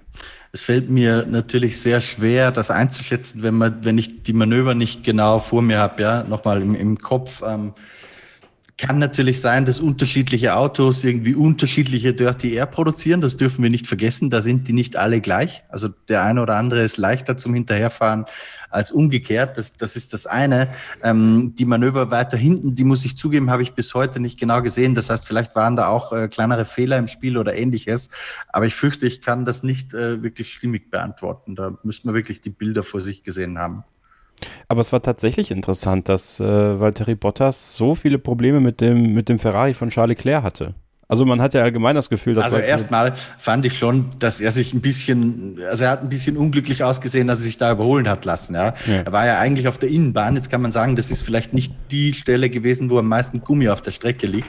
Aber das sah schon, also ich würde, lass mich anders formulieren, Lewis Hamilton hätte sich nicht so auskochen lassen von Leclerc an der Stelle, bin ich mir ziemlich sicher. Dann nehmen wir doch, Claudia, nehmen wir doch das Thema, Valtteri Bottas. Passt doch ganz gut. Ist ja, wir haben ja vorhin über Lewis Hamilton gesprochen und äh, man muss ja zurzeit auch über Valtteri Bottas sprechen, der sich ja allenthalben äh, dem Gerücht aussetzen musste, dass noch in dieser Saison der Wechsel mit George Russell kommt. Das haben wir jetzt alle Seiten dementiert. Ich ziehe mich da jetzt auch erstmal zurück, habe das aber auch wieder Vorlage liegen. Wie stehst du denn dazu? Ähm, ich halte von, von Bottas leider auch nicht so viel. Ähm, er ist, äh, also jetzt vor allem ähm, hat er sich dadurch, dass er ähm, halt auf der Strecke dann auch nicht so wirklich Platz gemacht hat, sondern Lewis Hamilton sich da in dieser einen Kurve dran vorbeiquetschen muss, obwohl er vorher die Aufforderung gekriegt hat, pass auf, Lewis ist auf einer ganz anderen Strategie als du, lass den mal schön vorbei, ähm, sich da trotzdem dann dagegen zu werfen ähm, als Teamkollege, fand ich dann schon so ein bisschen, hm. Ähm, ich frage mich aber manchmal halt bei ihm dann auch, hat er nicht auch zu viele Nebenschauplätze, die ihn einfach so ein bisschen von der Formel 1 ablenken, ähm, so dass er da nicht wie Lewis Hamilton seine 100 Prozent geben kann. Ähm, ich weiß nicht, ob das äh, eventuell dann auch noch so ein Thema ist, ähm, durch diese neue Freundin, die er hat. Ähm, weil manche, ja, fällt mir aber so jetzt im, im, Allgemeinen halt bei den Fahrern auf, die dann auch ähm, ihre Familien im Hintergrund haben. Ich weiß auch nicht, ob ähm, halt so eine, so eine Sache wie dann letztes Jahr mit dem, mit dem Feuerunfall ähm, halt von Grosjean bei vielen im Kopf dann halt auch gesagt habe, ist das eigentlich noch das, was ich machen möchte? Und ich komme jetzt gerade hier auch gar nicht so raus. Ich mache das jetzt aber erstmal weiter. Ähm, aber ähm, halt, ich, ich weiß es nicht. Vom Gefühl her habe ich manchmal, dass, dass, dass das halt, dass die Nebenschauplätze bei vielen Fahrern halt ähm, noch so eine Rolle spielen. Äh, ist jetzt mal, ist ein Gefühl von mir. Ich weiß nicht, wie die anderen das sehen. Ich, ich finde das bei, bei Valtteri Bottas tatsächlich sogar sehr interessant, Phil. Ich finde, Bottas wirkt auf mich, wenn er redet, immer sehr reflektiert und, und sehr ähm, bewusst über das, wie seine Umwelt ihn wahrnimmt, wie er aber auch die Umwelt wahrnimmt. Ähm, könnte das für dich ein Faktor sein, weswegen äh, ja, vielleicht dieser Unfall von Grosjean ähm, oder welche Faktoren ihn da so ein bisschen, bisschen hemmen vielleicht auch? Hemmen, schneller zu fahren als Hamilton? Ich glaube, er kann einfach nicht so schnell fahren.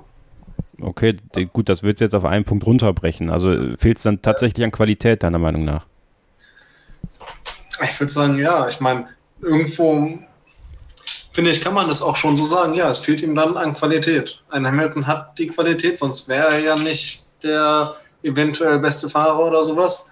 Und ein Bottas hat nicht ganz so viel Qualität. Ich wüsste auch, wüsste auch nicht, wie man ihn da sonst reinsetzen sollte. Ich würde sagen, es ist der Best, einer der besten, der da drin sitzen kann. Also als Fahrer neben Hamilton, wenn man mit Hamilton eine WM gewinnen möchte jeder, der jung ist und schnell ist, glaube ich, könnte stören. Deswegen würde ich dann nicht unbedingt einen Russell reinsetzen. Okay. Jeder, der alt und schnell ist, könnte ich mir vorstellen, könnte helfen, weil, äh, na, helfen, ob sie es brauchen oder nicht. Aber unter der Annahme, Sebastian Vettel wäre jetzt da drin. Der ist vielleicht schneller als Bottas, bräuchte allerdings bestimmt ein paar Rennen. Und ich könnte mir vorstellen, dass der reflektiert genug wäre, dann zu sagen, so, ja, okay, gut, Hamilton gewinnt jetzt die WM und deswegen lasse ich den vorbei. Weiß ich aber auch nicht. Wenn ich mir das Fahrerfeld angucke, wüsste ich nicht, wen ich da drin haben wollen würde als Teamchef und auch als Hamilton. Das ist ja ein interessanter Punkt. Sebastian Vettel. Glaubst du, Raphael, du folgst ja auch die Karriere von Sebastian Vettel schon, schon seit Jahren, ähm, dass er das könnte? Also sich so einzureihen als Nummer zwei bei Mercedes?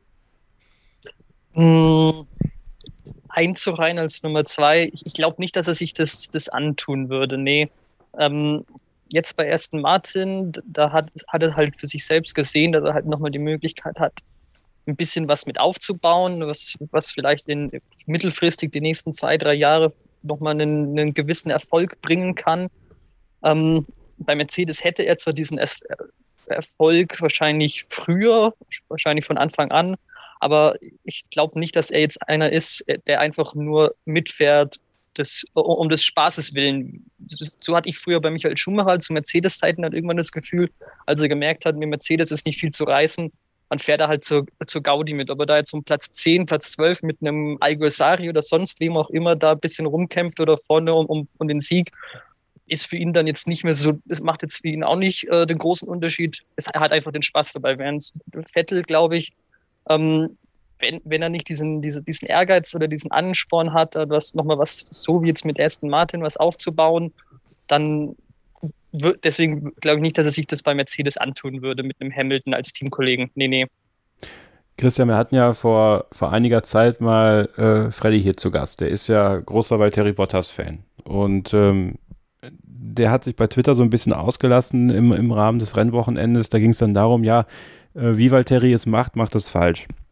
Und ganz oft wird ihm ja nachgesagt, nicht, äh, ja, nicht genug Eier zu zeigen. Mir fehlt kein besseres Wort, Wortspiel so dafür ein, deswegen nutze ich das gegen Lewis Hamilton. Ähm, jetzt macht er das mal, indem er ihn nicht sofort vorbeilässt. Ähm, ist das denn dann schon das, was man als, als Kante zeigen gegen Lewis Hamilton ansehen muss? Oder was war das einfach in dem, hätte das in dem Fall ein bisschen anders machen müssen? Oder kannst du das verstehen, so wie er das gemacht hat?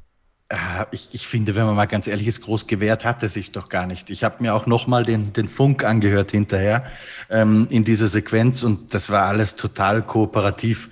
Also er hat halt nicht sofort sich total ergeben und drei Sekunden dabei selbst geopfert, sondern er hat es halt einfach so gemacht, dass es ihm selbst auch nicht viel Zeit kostet. Aber ich mhm. würde nicht sagen, dass er jetzt allzu groß Gegenwert tatsächlich geleistet hat. Also das war, und das wäre auch sehr dumm gewesen, muss man auch dazu sagen, ja, weil dem eigenen Teamkollegen äh, das Rennen zu verbauen für nix und wieder nix, weil völlig klar ist, dass du den nicht halten kannst, wäre auch extrem schwachsinniger Nonsens gewesen. Also da äh, wäre ich tot Wolf gewesen und er hätte sich gewehrt, müsste man echt drüber nachdenken, ob man ihn nicht sofort durch Claude Russell ersetzt, weil das ist einfach blöd. Ähm, hat er aber nicht gemacht. Ich glaube, er hat sich genau richtig ähm, verhalten. Und was ich auch noch sagen möchte, ähm, ich glaube, wenn wir Walter Bottas mal in einem anderen Team sehen werden und der Teamkollege heißt nicht Lewis Hamilton, ich glaube, dass sich dann einige wundern werden, wie stark der eigentlich ist.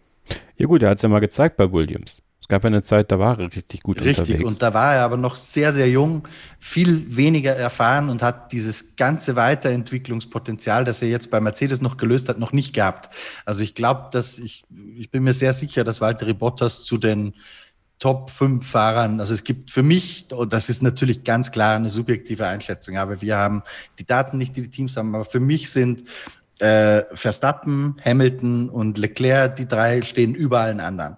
Und dann gibt es so eine Garde, die kommt direkt danach und da gehört für mich ein Walter Bottas genauso dazu wie ein Daniel Ricciardo oder ein Sebastian Vettel. Ein Sebastian Vettel an guten Tagen. Die hat er leider in letzter Zeit nicht so oft. Aber da, ich, ich glaube, dass Bottas unterschätzt wird, weil er einfach Lewis Hamilton neben sich hat. Genauso wie Früher ein Gerhard Berger, ein grandioser, superschneller, an seinen guten Tagen unschlagbarer Formel-1-Fahrer war. Ähm, aber er hatte halt Senna als Teamkollegen.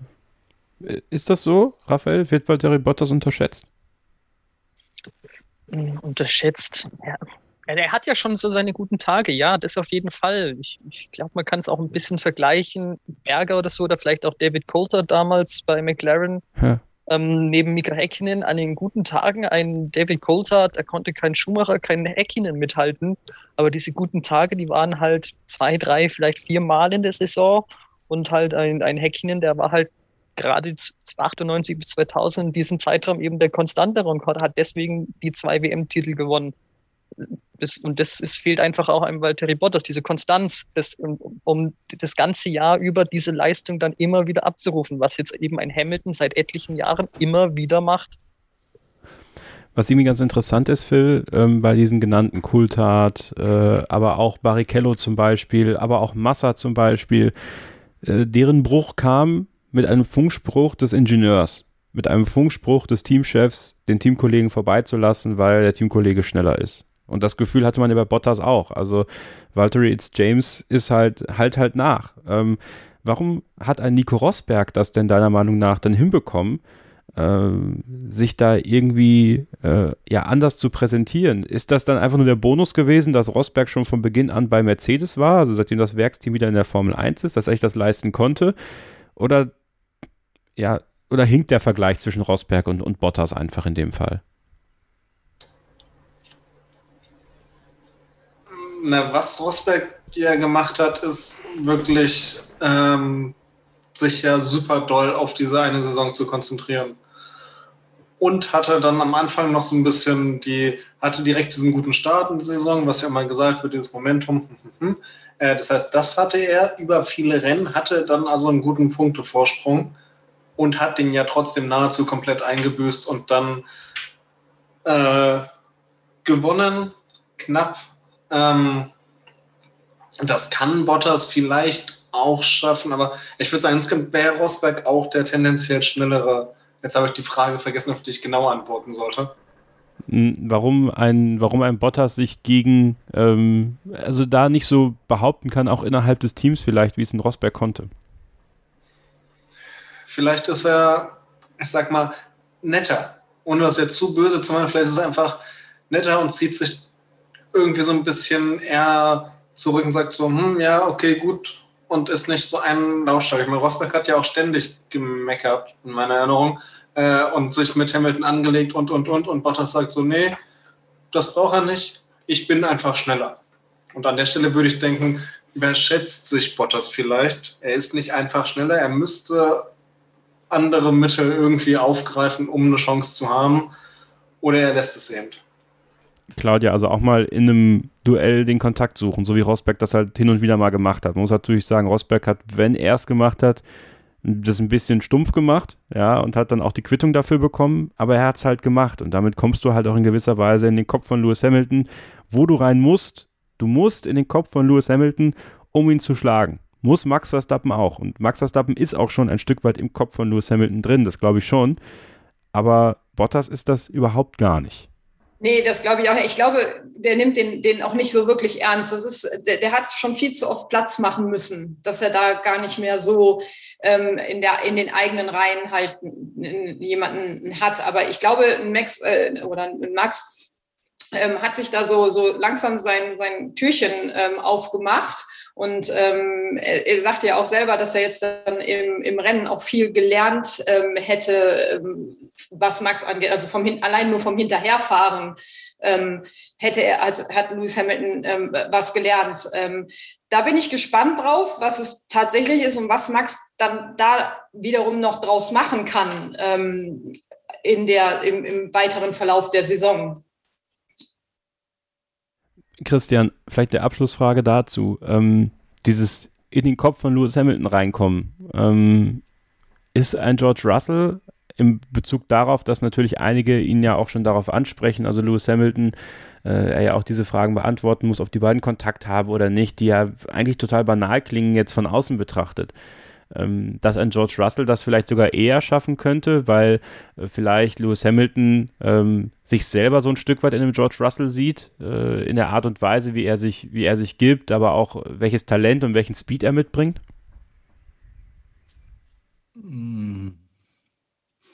Ich weiß nicht, ob wir da überinterpretieren, aber es kann natürlich sein. Was mir auf jeden Fall auffällt, ist, dass sich Hamilton irgendwie, seit er zum Sir geworden ist, ich weiß nicht, ob das damit zu tun hat, dass er da auch die Verantwortung jetzt irgendwie spürt, dem Titel gerecht zu werden, aber dass er seither irgendwie mehr diese Rolle als Mentor so ein bisschen übernimmt. Das, das ist mir schon aufgefallen. Also sei es diese, diese Social-Media-Nachrichten, ähm, die er dann und wann wieder postet, ob er sich selbst sieht in denen, keine Ahnung, weiß ich ehrlich gesagt nicht. Ja gut, das wissen wir natürlich alle nicht, ne? Aber es wäre natürlich interessant zu erfahren, wenn die beiden dann tatsächlich ab 2022 in einem Team sitzen würden, äh, ob ein George Russell sich da vielleicht eher so Richtung Rosberg entwickelt und auch ja, seinen eigenen Wünschen irgendwie versucht, irgendwie gerecht zu werden. Er will ja auch ich meine, gewinnen. Grund, grundsätzlich würde ich ja sagen, dass dieses Modell, wie es Ferrari einmal probiert hat, neben dem großen Michael Schumacher, äh, den neuen Michael Schumacher aufzubauen, nämlich Felipe Massa damals, das funktioniert irgendwie meiner Meinung nach nicht, weil ich glaube, einer, der wirklich ganz, ganz, ganz, ganz groß werden soll, ähm, der muss, glaube ich, sofort einschlagen. Und da muss auch sofort den Teamkollegen schlagen. Das heißt, so wie es Hamilton ja auch gemacht hat, ja. Der kam neben Alonso, vermeintlich unüberwindbare Hürde und war sofort auf Augenhöhe. Ähm, wenn Russell im Mercedes sitzt neben Lewis Hamilton und er, er möchte wirklich der große Nachfolger werden, dann muss er ihn, glaube ich, auch sofort anfangen zu schlagen. Und das ist aber eine ziemlich große Kragenweite. Das ist tatsächlich eine richtig große Aufgabe. Und ob es überhaupt passieren wird, das werden wir ja auch noch erstmal beobachten müssen dieses Jahr. Äh, Christian, ähm, ich glaube, für dich ist es Zeit, aus diesem Stammtisch auszutreten für heute, oder? Ja, ich werde, ich bin ja nicht sehr, ähm, im Englischen sagt man protective, es gibt tatsächlich kein schöneres Wort. Jetzt werden bei mir in der Redaktion alle lachen, weil wir uns immer über Toto Wolfs Anglizismen lustig, lustig machen. Ähm, aber ja, ich gehe nicht sehr ähm, sorgsam mit meiner Freizeit um, aber manchmal brauche ich ein bisschen. So, und deswegen bedanken wir uns hier für dein, für dein Dabeisein bis hierhin und wir hören uns dann nächste Woche wieder, wenn wir auf den Monaco Grand Prix vorausschauen. Danke, Christian. Ich freue mich drauf und wirklich noch viel Spaß. So, wir machen in einer kurzen Pause weiter. Ich bin sehr darauf gespannt, worüber wir mit Raphael sprechen werden. Ich habe da so eine Vermutung. Äh, bleibt also dran. Hier bei Starting Grid, dem Formel 1 Podcast auf meinsportpodcast.de. Willkommen zurück beim zweiten Hörerstammtisch hier bei Starting Grid, dem Formel 1 Podcast auf meinsportpodcast.de. Ich bin Kevin Scheuren, an meiner Seite heute Claudia, Raphael und Phil.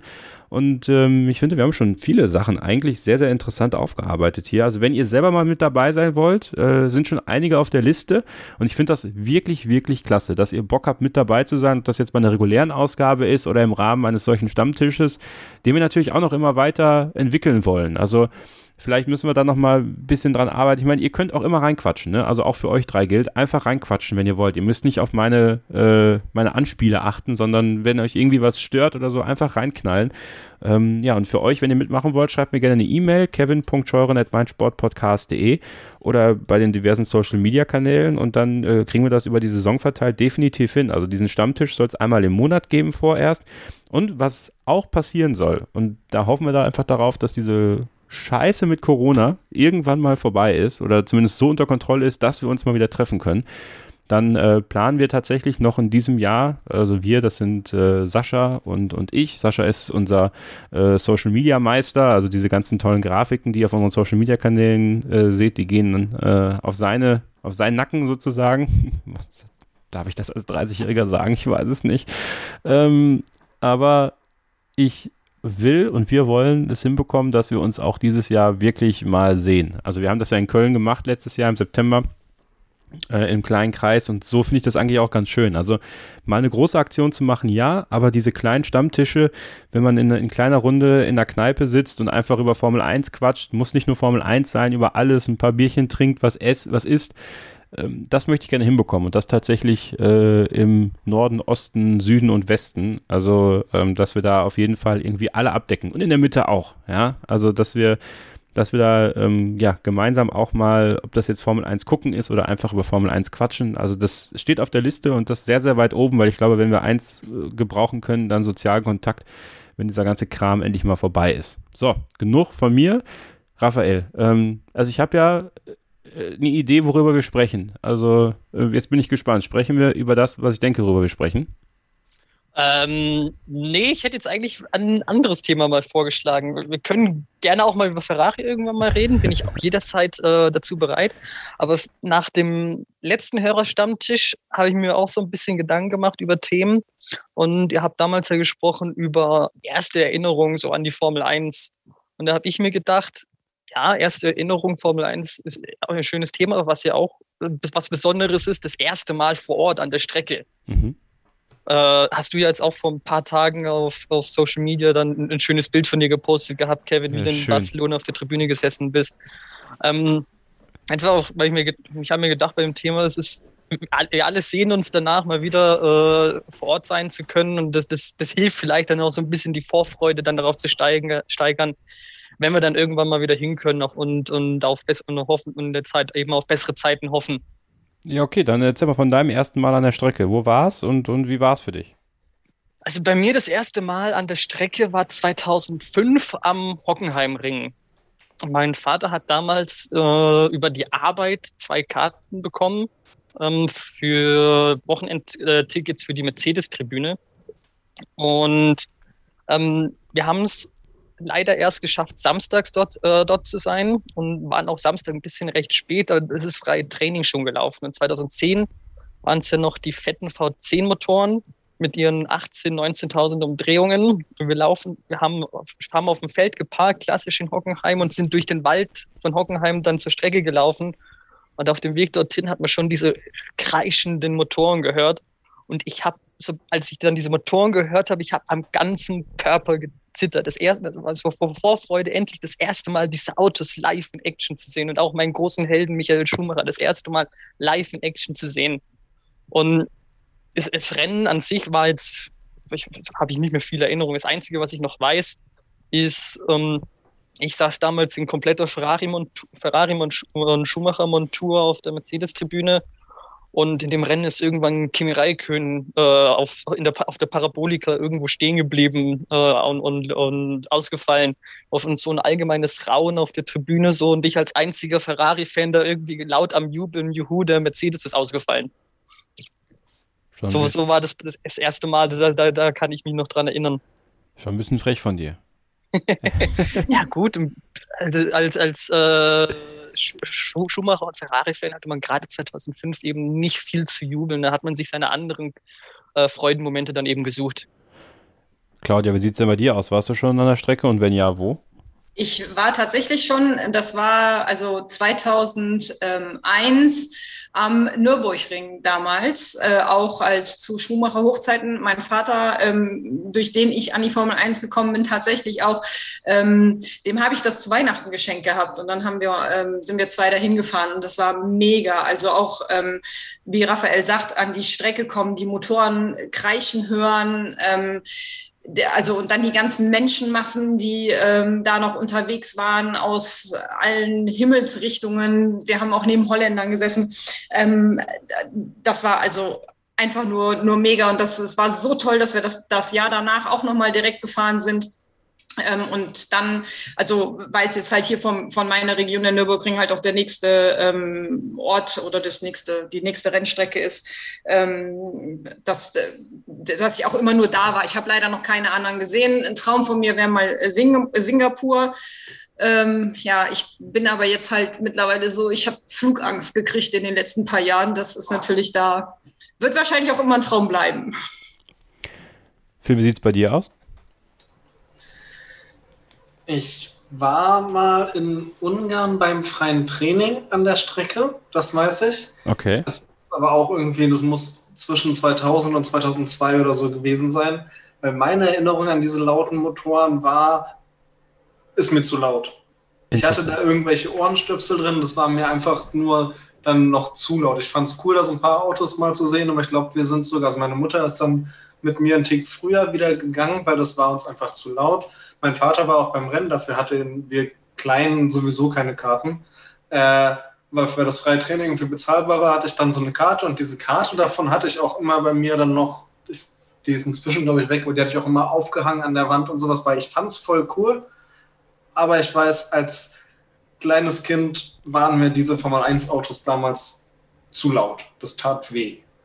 Ich finde das ganz interessant, weil das, da wurde ich auch von meinem besten Freund äh, jetzt am Wochenende gefragt, der war zu Besuch, ähm, als wir darüber gequatscht haben und bei Sky lief auch äh, der 2002er Spanien Grand Prix, da wo ich zum ersten Mal war.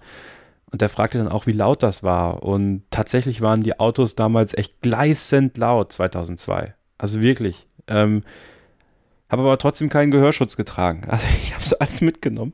Und habe ich tatsächlich auch nicht. Aber ich, ich habe dann, also mir hat das aber auch überhaupt nichts ausgemacht. Auch wenn die so laut waren, das war mir total egal. Ich fand ja. das einfach nur mega. Ja, ich, ich brauchte es auch irgendwie dann in der kompletten Wahrnehmung. Also man hat mir ständig diese Ohrstöpsel andrehen wollen, aber ich habe sie immer abgelehnt und äh, habe auch bislang noch bei keinem Formel 1 Rennen, ich meine jetzt sowieso nicht mehr, aber ähm, Ohrenstöpsel getragen. Ähm, weil ich, ich kann es aber andererseits auch verstehen, Phil, dass es wie bei dir war, dass es einfach zu laut war, weil man hat auch super viele Leute da gesehen, ähm, die eben diese Stöpsel oder halt Kinder mit diesen Überohr, äh, ja nicht Kopfhörern, aber, aber Ohrschützen ähm, da gesessen haben. Äh, aber ich finde das irgendwie genial. Wart ihr da in Ungarn im Urlaub einfach oder seid ihr eh wegen dem Rennen, weil, weil dein Vater zu dem Rennen wollte, dann nach Budapest gefahren? Äh, was der Grund war, weswegen, also was zuerst da war, das weiß ich nicht. Ich weiß, wir hatten an sich Urlaub geplant für Ungarn und Formel 1 war da. in welcher Reihenfolge sie die Karten gekauft haben und diesen Urlaub geplant haben, das weiß ich nicht. Da war ich ja viel zu klein, um das irgendwie groß mitzubekommen. Äh, für mich war das dann irgendwann, ging es einen Tag an die Rennstrecke und das war dann, oh, cool. Und dann, oh, da unten fahren gleich Autos lang. Dann war ein Auto und das war in Ordnung und dann waren es halt immer mehr Autos.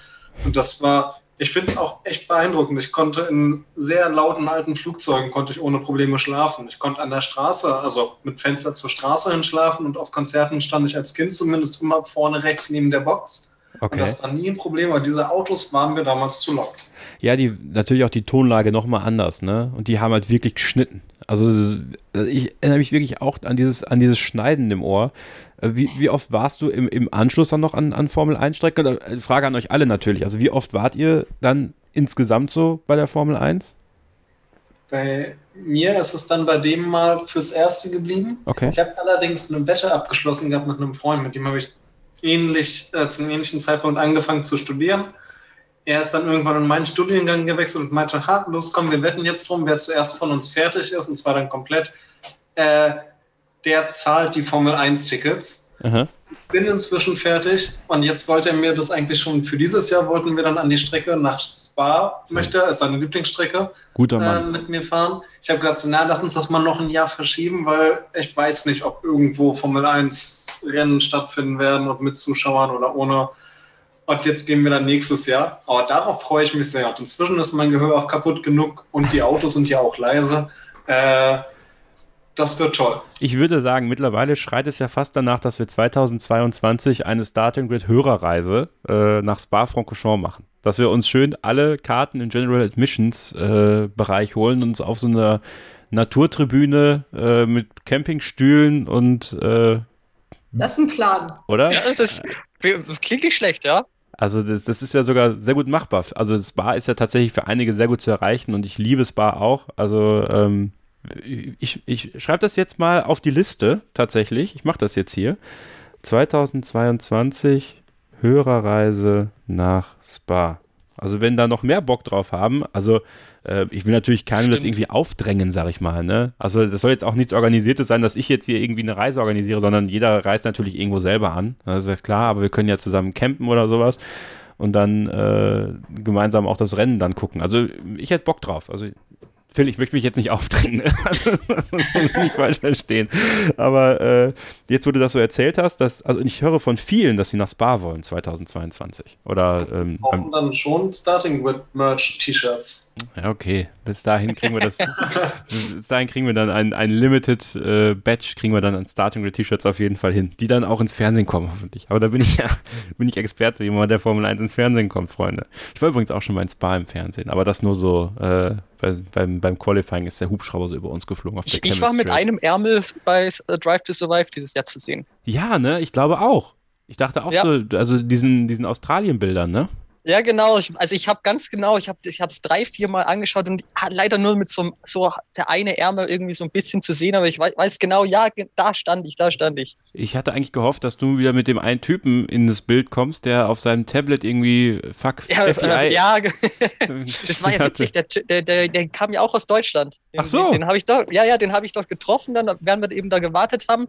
Und ich habe mitbekommen, der hat irgendwann dann mit, mit Familie oder was telefoniert, dass auch nichts passiert. Und da sind wir dann drauf gekommen, der ist auch irgendwo aus der Nähe aus München gekommen und, und haben uns da dann, äh, dann gegenseitig dann, dann ausgekotzt und, und war, war ganz witzig mit ihm dann, ja. Wie oft warst du denn insgesamt an der Strecke bislang? Äh, recht oft sogar schon. Ja, ich ne? habe gerade nachgezählt, meine Zwischenzeit. Ich war insgesamt sechsmal in Hockenheim. Boah. Seit 2005 einmal in Spielberg, einmal in Ungarn und das, ja, der, das, ja, ich zähle es jetzt mal trotzdem mit, das eine Mal in Australien. Das ist schon, also gerade Australien ist natürlich nochmal, also das, ja, das ist natürlich Top Deluxe eigentlich. Ja, gut. Ne, ich habe noch, sagen wir es so, ich habe mit, mit Melbourne noch eine Rechnung offen. Finde ich gut, finde ich gut, da musst du dranbleiben. Also, wenn, wenn ich noch ein Ziel mir aussuchen könnte, zwei. Eigentlich zwei. Äh, ist auf jeden Fall Montreal einmal machen. Das ja, würde ich schon ganz gerne machen ja. von, den, von den Weiten. Ähm, ja gut, mache ich drei. Von den nicht so weiten, äh, von den Europarennen auf jeden Fall Monza mal. Ähm, das würde ich halt schon, schon gerne auch mal erleben. und äh, von den etwas weiteren noch Singapur tatsächlich. Ich weiß nicht wieso, aber ich würde gerne mal dieses Nachtrennen in Singapur vor Ort sehen. Das geht mir genauso. Singapur, seitdem das dabei ist, ich finde das faszinierend. Diese Bilder da jedes Mal dann, wenn dann der Hubschrauber über die Strecke fliegt und dieses hell erleuchtete Asphaltband da zeigt, das sieht so genial aus und ich wäre so gern mal da vor Ort. Also ich hasse Schwüle, ne? Also es ist halt wirklich so, ich, ich kann mit so schwüler Luft nicht arbeiten eigentlich, aber für Singapur Formel 1 würde ich es einmal machen. Also Ein Opfern. Ja, genau, so Opfer bringen. Äh, also 2022 Spa, 2023 Singapur, oder? Hörerreise, ne? Charterflug. Charterflug nach Singapur. Das kann ich schon mal anfangen zu sparen. Ja, okay. Ähm, ja, Claudia, ähm, war, du, war, du warst jetzt nur das eine Mal an der Strecke bislang? Nee, tatsächlich fünfmal, aber alle fünfmal. nur am Nürburgring und ähm, dann ähm, musste Familie, äh, meine Familie einmal unter mir leiden. Während eines Spanienurlaubs ähm, habe ich gelesen, dass die Formel 1 äh, testet in Barcelona. Und da haben die noch tatsächlich im Sommer getestet. Und dann äh, habe ich meinen Mann ähm, dazu verpflichtet, dass wir an einem Tag dahin fahren und uns diese Testfahrten einmal angucken und haben dann halt das in Verbindung mit dem, mit einem, ähm, ja, mit der Boxengasse ähm, einmal rumfahren um die Strecke und so ähm, dann halt äh, genutzt. Das möchte ich euch übrigens allen empfehlen. Ich war letztes Jahr äh, bekanntermaßen ja bei den Testfahrten in Barcelona. Sollten irgendwann in den nächsten ein, zwei Jahren die Testfahrten wieder sein und man darf auch wieder alles machen, empfehle ich euch mal, macht die Testfahrten mal mit. Und geht ja, auch mal ruhig ins Paddock. Das habe ich auch auf der Liste bei mir stehen für ja. die nächsten Jahre irgendwann mal ganz weit oben. Gönn. Einfach mal die Testfahrten, weil, weil man, da muss, man kann einfach viel näher nochmal drankommen als ja. unter normalen Umständen an so einem Rennwochenende. Und, ja, vor allem, also ich weiß nicht, ob die das immer noch machen, aber als wir da waren, das war 2008, da haben die tatsächlich dann halt auch noch diesen, diesen Walk halt komplett dadurch gemacht. Also wir haben auf der Haupttribüne angefangen ähm, und dann gab es eine gewisse Uhrzeit. Ähm, da sind wir dann quasi hinten ans Paddock. Wir waren dann da, wo die Presseleute sitzen. Ähm, das haben die gezeigt. Wir waren in dem Pressroom, wo nach dem Rennen ähm, die äh, Fahrer sitzen. Wir waren auf dem, auf dem Podium oben, haben wir gestanden und, und konnten halt gucken über die Startzielgerade. Ähm, also es war mega interessant. Und ähm, wir hatten unsere einjährige Tochter mit, die hatte ihren Spaß. nee, das hatten die tatsächlich nicht gemacht. Also es gab eine Boxentour, also du durftest einmal durch die Boxengasse laufen, ähnlich wie an einem Donnerstag beim Formel 1 Rennen. Ähm, und hattest aber den ganzen Tag halt Paddock Access. Also du konntest halt da laufen, du, dir sind mal Fahrer über den Weg gelaufen, äh, Ingenieure über den Weg gelaufen und du konntest dann einfach, ja, es war recht, ja, also recht wochenendgetreu irgendwie ein Stück weit gehalten. Aber es hat halt was, eben weil es so, so roh ist. Also es hat überhaupt gar keine Bewandtnis da zu sein, aber so nah dran zu sein, trotzdem die ganze Zeit Autos zu sehen, ähm, finde ich schon ganz cool. Ähm, ja, okay, wir haben ja jetzt, Raphael und ich haben wir jetzt gerade schon unsere Strecken genannt, wo wir gerne mal hin möchten. Äh, Phil, also ähm, Spa 2022 ist ja dann fix, haben wir jetzt hier geklärt im Podcast. Gut ist, das kann uns auch keiner mehr nehmen, weil es ist ja aufgenommen und in der Welt. Ähm, und welche, welche Strecken hättest du denn noch auf deiner Liste, wo du sagst, da würde ich gerne mal hin, wenn ich könnte? Naja, also natürlich dann das Jahr drauf nach Singapur mit euch allen. Ansonsten, also meine Lieblingsstrecke ist, war eigentlich immer in Malaysia, Sepang. Oh ja. Vielleicht kommt die ja nochmal wieder oder vielleicht haben wir ja nächstes Jahr nochmal irgendwie, jemand muss einspringen und dann springen die kurz ein und sagen, hier, wir machen aber mit, äh, ist kostenlos und wir schenken euch den Flug. dann das gerne. Ähm, ansonsten, wie du schon meintest, Italien, da würde ich halt gern mal, also Italien und mir egal wer, aber irgendwer von Ferrari gewinnt oder ein Italiener, das würde ich gerne erleben und genau aus ähnlichem Grund würde ich auch, könnte ich mir vorstellen, dass die Niederlande verdammt cool sein wird, solange Max Verstappen in einem siegfähigen Auto ist. Oh ja. Einfach nur für die Stimmung. Ich glaube, Niederlande würde ich sogar mal mitmachen, ohne an die Strecke zu gehen. Also da würde ich einfach nur, weil wir haben es ja in, in Ungarn erlebt, äh, Raphael, äh, als dieser verrückte holländische DJ die ganze Zeit die Musik gemacht hat. Also auf der Haupttribüne oh, haben ja. wir die Musik für die Verstappen-Tribüne gehört.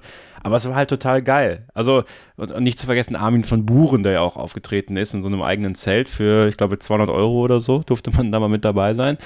Aber ich glaube, da würde ich einfach nur fürs Tailgaten hingehen, äh, mich auf so einen Campingplatz stellen und, und mit den Holländern Alkohol trinken, um äh, einfach Spaß zu haben, weil ich glaube, das ist halt wirklich was, das wird eine riesige Party. Also wenn Sandford voll besetzt mit Fans wäre, das ich kann immer, kann mir immer noch nicht vorstellen, dass sie dieses Jahr unter den Umständen ähm, ein Rennen mit weniger Zuschauern irgendwie nehmen, sondern ich glaube eher, dass sie dann immer noch mal absagen würden, um dann 2022 richtig Gas zu geben. Aber Sandford ist auch tatsächlich äh, 2022 dann Verstappen mit Antieren, als antierender Weltmeister, oder? Ja. ich glaube ja nicht, aber äh, so, natürlich, also Top Deluxe wäre ja, wenn man, äh, wenn man Sandford macht und eine Woche später wäre Spa. Ne? Also du machst quasi bis eine Woche, eine Woche nur unterwegs für Formel 1. An sich geil, aber ich glaube, das, das würden sie nicht machen. Dann, nehm, dann, nehmen, dann nehmen sie sich gegenseitig die ja. Zuschauer weg, leider. Das stimmt schon, das stimmt schon. Ach, aber würde mich natürlich jetzt interessieren, was ihr da draußen, die ihr diesen Podcast hört, für äh, Strecken habt, an denen ihr schon wart und ähm, Strecken habt, zu denen ihr noch fahren wollt. Also das ist natürlich jetzt noch viel interessanter. Wir haben jetzt alle eigentlich während Corona so viel Geld gespart, dass wir uns äh, mittlerweile alle ähm, äh, da auch austoben können in den nächsten Jahren. Und ich ähm, freue mich sehr darauf, da zu lesen von euch. Also wo wollt ihr mal hin, wenn ihr äh, einfach jetzt könntet oder vielleicht habt ihr ja schon was geplant. Also vielleicht ist ja bei euch schon irgendwie was geblockt für, für nächstes Jahr. Schreibt es gerne in die Kommentare unter dem Podcast auf unseren diversen Social Media Kanälen. Bin ich sehr interessiert dran. Und wie gesagt, Hörertreffen, Hörerreise nach Spa 2022. Ich glaube, das, äh, das, wird, äh, das wird passieren. Also wenn, wenn, äh, doch, das machen wir. Also 2022 ist der ganze Scheiß vorbei und dann treffen wir uns alle an der Strecke und haben eine fette, fette Party. Äh, da freue ich mich jetzt schon drauf, tatsächlich. Echt. Ich kann diesen Kack nicht mehr ertragen. Wir machen ähm, eine kurze Pause, dann haben wir nochmal einen Take und da wollen wir nochmal so ein bisschen auf das äh, schauen, was am Wochenende so passiert ist und natürlich auch so ein bisschen den Blick nach vorne schweifen lassen. Monaco steht an, da will ich natürlich wissen, wie meine Gäste so zum äh, Fürstentum stehen und zum Rennen in Monte Carlo. Bleibt also dran hier bei Starting Grid, dem Formel 1 Podcast auf meinsportpodcast.de. Ein letztes Mal zurück hier bei Starting Grid, dem Formel 1 Podcast auf meinsportpodcast.de. Unsere, unser Hörerstammtisch Nummer 2 äh, geht in den Endspurt und Phil, äh, du hast mir natürlich äh, zu Recht jetzt in der Pause gerade den Kopf gewaschen, dass Bar und Sandford eine Woche hintereinander liegen. Es müsste eigentlich gar keine Fantasie bleiben dieses Jahr. Danke dafür, dass du meinen Fehler aufgedeckt hast. Gerne, nichts zu sagen. ähm, so. Schauen wir mal ganz kurz zurück auf diesen großen Preis von äh, Spanien in Barcelona. Also wir haben ja schon festgestellt, es war spannender, als wir dachten. Ähm, es war äh, aufregender vorne im Mittelfeld. Wie gefällt euch eigentlich zur Zeit? Das ist mir wieder aufgefallen in Spanien. Es gab ja äh, so von den Plätzen 10 bis 14 auch jede Menge gute Action die Weltregie fokussiert sich in dieser Saison doch wieder sehr, sehr deutlich auf äh, den Kampf an der Spitze. Ähm, missfällt euch das manchmal? Ich meine, gut, ihr guckt natürlich zum größten Teil bei F1 TV, könnt da auch äh, im, im ähm, ich glaube, das ist der Pitlane Channel, ne? Der auch sehr viel, ähm, sehr viel äh, Verfolgerfeld zeigt, unter anderem, ne? Ja, genau. Äh, trotzdem würde ich euch wünschen, dass die Weltregie mal ein bisschen mehr wieder auch aufs Mittelfeld achtet, weil es ist ja unglaublich eng da. Also auch da wieder so viele äh, enge Abstände, gute Kämpfe, ähm, gute Duelle auf der Strecke. Kann antworten, wer möchte. Ähm, ja, fand ich jetzt dann halt auch. Sie, Sie hatten da so nett immer von diesem DRS-Train äh, gesprochen im, im, englischen Kommentar. Und äh, war aber, also haben Sie meistens noch drüber gesprochen, wenn Sie dann, wenn, der, wenn dieser Zug quasi nicht im Bild war. Ähm, aber wenn er dann im Bild war, ähm, fand ich das dann auch. Die waren alle eng beieinander. Ähm, da hat der eine versucht, den anderen zu überholen, dann waren sie mal zu dritt in irgendeiner Kurve zusammen. Ähm, also so macht das dann Spaß. Und aber dann kam immer wieder der Schnitt, wie Hamilton dann äh, Verstappen jagte und äh, wie Verstappen dann äh, vorne wegfuhr. Und ähm, ja, deswegen, also es wäre schön gewesen, wenn sie da so ein bisschen mehr äh, drauf gezeigt hätten.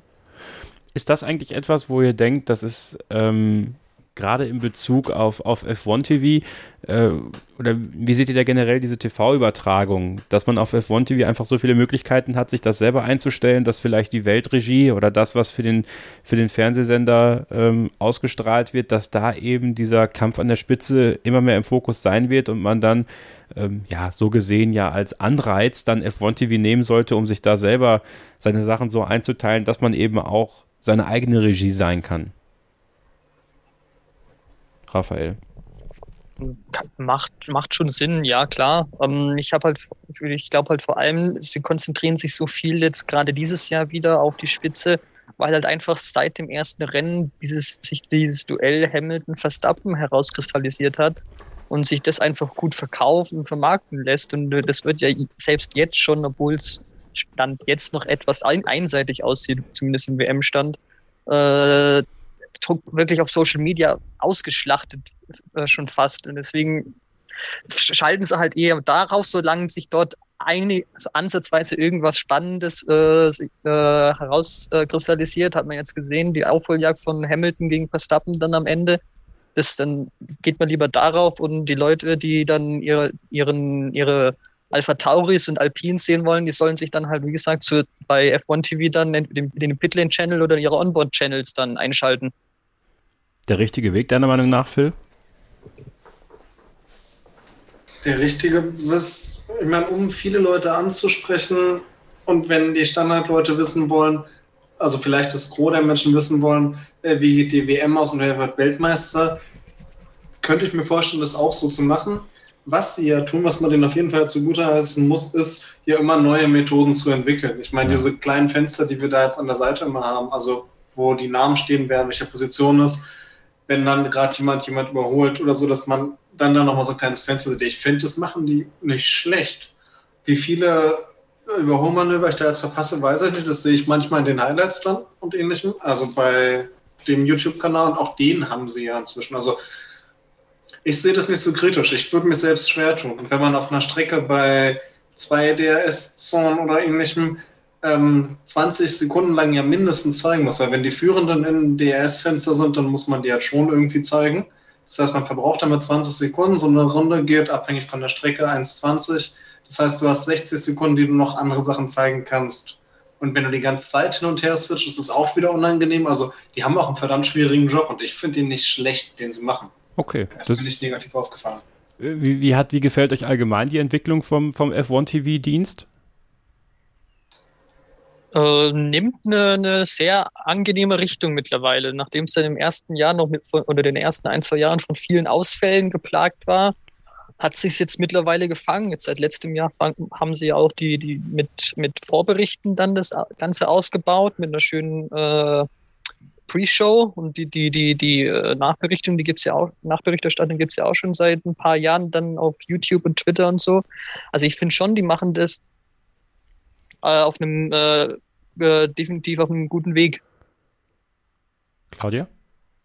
Äh, ja, finde ich auch. Also mir ist, ich wusste bis vor kurzem noch gar nicht, dass die so eine Pre-Show haben, weil das war eigentlich für mich immer ähm, halt dann noch so interessant, ähm, halt im, im, Vorfeld so ein bisschen was äh, zu erfahren ähm, rundherum. Das hatten ja bei Sky damals ähm, auch und ähm, Jetzt dadurch, dass ich Sky nicht mehr habe, sondern nur noch F, F1, ähm, also das, was sie drumherum bauen, finde ich ganz gut. Jetzt haben sie ja, glaube ich, da noch mal ein bisschen dran gearbeitet, dass man es jetzt dann noch besser streamen kann. Ähm, äh, wobei ich immer im, im, Hauptkanal bin. Also ich bin jetzt nicht die große Rumswitcherin. Früher habe ich mir die Zeiten noch daneben gelegt, aber das hat mich dann immer wieder zu sehr abgelenkt. Deswegen, ich bleibe heute nur noch bei dem Hauptbild und ähm, passt für mich. Ähm, es gab für einige, lese ich zumindest auch bei Starting Grid F1 Fans in unserer Facebook-Gruppe, dass, dass einige dann doch immer ein paar Probleme haben mit dem neuen Player. Ist das etwas, was ihr auch bestätigen könnt? Also kommen da wieder mehr Ausfälle zustande? Also ich hatte es vor allem in Portimao, dass ich den Stream öfters neu starten musste. Jetzt in Barcelona ging es jetzt wieder, vielleicht auch ein, zwei Mal im Rennen, aber das, das mein Gott, das, man, kann, man kann mittlerweile auch problemlos zurückspulen, den Stream, deswegen ist das kein großes Problem. Also an sich haben sie da an, auf de, bei dem Player aber schon dran gearbeitet. Der ist, ist jetzt, ich finde ihn jetzt schon mittlerweile besser, wie er jetzt noch vor einem Jahr oder vor zwei Jahren war, definitiv. Phil? Ähm, ja, ich wollte exakt das gleiche sagen. Ich hatte in Portugal so ein paar Probleme, also viele Probleme, da ging es bis auf den Mittelteil, so der Anfang und das Ende ging gar nicht. Da musste ich sehr oft neu starten, beziehungsweise hat es auch selber neu gestartet. Äh, Spanien lief besser. Und insgesamt bin ich, funktioniert es jetzt zumindest sehr besser. Und ich habe auch das Gefühl, dass auch in den letzten zwei Jahren, so gegen Mitte der Saison hin, das immer eher besser lief als am Anfang. Da möchte ich nochmal ein bisschen was äh, Sportliches mit auf den Weg äh, nehmen und äh, besprechen beim großen Preis von Spanien. Was war für euch die negative Überraschung des Wochenendes? Phil, fangen wir bei dir an. Ähm, negative Überraschung. Dass, dass Alonso am Ende nur auf Platz 17 kam. ja, okay. Passt, passt zu, deinem, zu deinem Thema heute. Ist nicht, äh, ja. vielleicht nicht verkehrt. Aber immerhin, ja, immerhin bist du da sehr konstant. Aber tatsächlich war da Platz 17 äh, definitiv nicht das, was die Leistung von ihm wiedergespiegelt hat. Also das war schon extrem bitter gegen Ende. Ja, also ich weiß, ich habe es auch gar nicht mitbekommen, ob am Ende seine Reifen kaputt waren und er deswegen noch mal rein musste in die Box oder so. Ich ja, habe das dann, ja. Ich meine, ähm, es war irgendwann kam dieser, dieser Zug an, an äh, ich glaube, es waren vier Wagen oder, oder äh, vier Autos, die ähm, quasi dann an ihm vorbeigezogen sind äh, durch dieses DRS-Fenster. Und ich meine, danach wäre er in die Box gegangen und dann äh, quasi da, da hinten gelandet, weil ich würde sagen, Reifen. Ja, die Reifen waren ziemlich hinüber. Also ich schaue es immer mit noch mit, mit dem Zeitenmonitor an und da war wirklich zu sehen, ich glaube, er war auf über 30 rundenalten äh, Mediums unterwegs, während die anderen deutlich frischere Mediums oder, oder vielleicht sogar Softs hatten. Und da ist er dann einfach, nachdem der erste dann vorbei war, komplett durchgereicht worden und ist deswegen dann nochmal an die Box dann wahrscheinlich. Was war, Raphael, für dich die negativste Überraschung des Wochenendes? Ähm, also so eine richtige negative Überraschung hatte ich jetzt nicht. Was ich was mich vielleicht ein bisschen gewundert hat, dass Sebastian Vettel sich trotz Update immer noch äh, schwer tut mit dem ersten Martin, dass er da immer noch nicht so richtig rankommt an Lance Stroll. Ähm, und auch, dass die Alpha Tauri jetzt nicht das, was sie Anfang der Saison bei den Tests so an, an, an äh, versprochen haben oder, oder, gezeigt haben, was sie, äh, äh, zu was sie fähig sind, dass sie da jetzt ein bisschen nachlassen, gerade irgendwie. An, Anfang der Saison hieß es ja gerade bei Alpha Tauri noch, dass sie so mit Ferrari und McLaren so die, das, die Spitzengruppe im Mittelfeld bilden. Momentan haben sie da ein bisschen ziemlich den Anschluss verloren und eigentlich sogar gegen den Platz gegen Alpine da, da, da vorne eingetauscht. Ist etwas, Claudia, was ich auch gedacht hätte, dass Alpha Tauri stärker in die Saison kommt. Jetzt haben wir die ersten vier Rennen hinter uns und sie sind in der Konstrukteurswertung ja, Sechster, wie, wie Raphael schon richtig ja, gesagt hat, hinter Ferrari und Alpine. Also schon, schon ein bisschen enttäuschend irgendwie. Ja, tatsächlich. Ähm, weil, also auch weil sie, weil sie ja so unheimlich ähm, gut performt haben, ähm, also halt dann im, im Vorfeld. Und ähm, deswegen, also da war ich, da war ich dann auch überrascht, ähm, dass da nicht wirklich viel vorwärts ging jetzt. Wollen wir uns noch über Sebastian Vettel unterhalten oder lassen wir das heute? Lass mal weg. Gut, dann lassen wir ihn weg.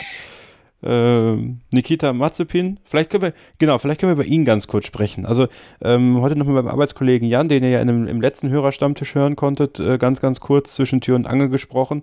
Ähm, dass ich wirklich mittlerweile glaube, dass diese ganze Geschichte mit Matzespin und äh, dass er immer dieselben Fragen gestellt bekommt und also äh, das steckt man in den jungen Jahren doch nicht so leicht weg, glaube ich. Also mittlerweile würde ich fast sagen, Phil, äh, hat Mazepin doch schon äh, ein, ein, Kopfproblem. Also das, ja, man sehr sich seiner, seiner Schwächen in dem Fall, die ja vielleicht gar keine Schwächen sind in einem, in einem normalen Umfeld, dann doch bewusst wird. Das äh, ist ja schon auch krass. Also dann hat er in Spanien im ersten freien Training nach drei Minuten seinen kleinen Ausritt.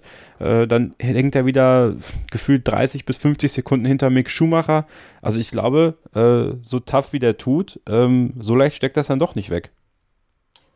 Nee, es ist auch ein immenser Druck, der natürlich auf ihm lastet, durch dieses eben, was andere Leute sagen, wie du gerade schon meintest. Ich meine, entweder dreht er sich oder er ist zu langsam. Wie kriegt der Dreher weg? Naja, indem er erstmal langsam und ruhig fährt. Wenn er das tut, kriegt er Ärger, weil er zu langsam ist. Also gibt er mehr Gas, gibt zu viel Gas, dreht sich wieder. Ja.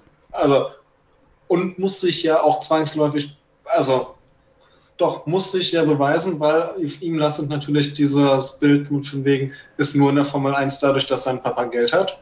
Ähm, und das will er ja auch alles nicht haben. Wenn das alles weg wäre, glaube ich, könnte er sehr viel freier und entspannter fahren. Ist aber nicht. Er steht mit vollem Fokus, insbesondere auch, hm, ich sag mal, in Deutschland, wo alle Leute auf Mick Schumacher gucken, äh, kommt der Vergleich zu ihm. Und wenn dann noch irgendwelche Journalistinnen ihn irgendwas fragen oder sowas, ich glaube, das nimmt ihn schon mit. Das ist, ich sag mal, ähnlich zur Situation mit Bottas, nur dass Bottas das jetzt schon ein paar Jahre lang hat, im mhm. Fokus zu stehen und ständig Fragen zu bekommen. Ähnlich kann das ihm jetzt auch ergehen. Mal gucken, wie er damit umgehen kann und ob er das schafft oder nicht. Claudia, findest du, Günther Steiner moderiert das gut? Also, das, das, äh, er hat ja jetzt in Spanien auch, auch gesagt, beide haben bewusst viel Flügel bekommen, damit sie äh, einfach ein stabileres Auto haben. Damit hat man zwar Leistung eingebüßt, man hat ja auch gemerkt, dass Mick jetzt nicht so deutlich mit den Williams mithalten konnte, wie es noch beim Rennen davor war.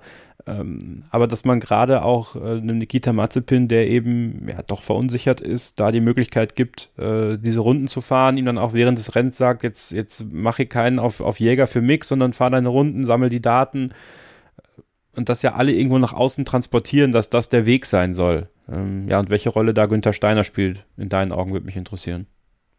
Boah, also ähm, mir ist halt, also mir ist es, ich weiß gar nicht, in, in, in welche Bilder ich jetzt da ähm, hatte, mir ist es auf jeden Fall aufgefallen, dass er, er hat im Cockpit ähm, halt, wo die anderen dieses, äh, dieses Dingen haben, was die, ähm, nicht nicht das, das, was am Helm dran ist, sondern dann haben die ja nochmal einen zusätzlichen Puffer.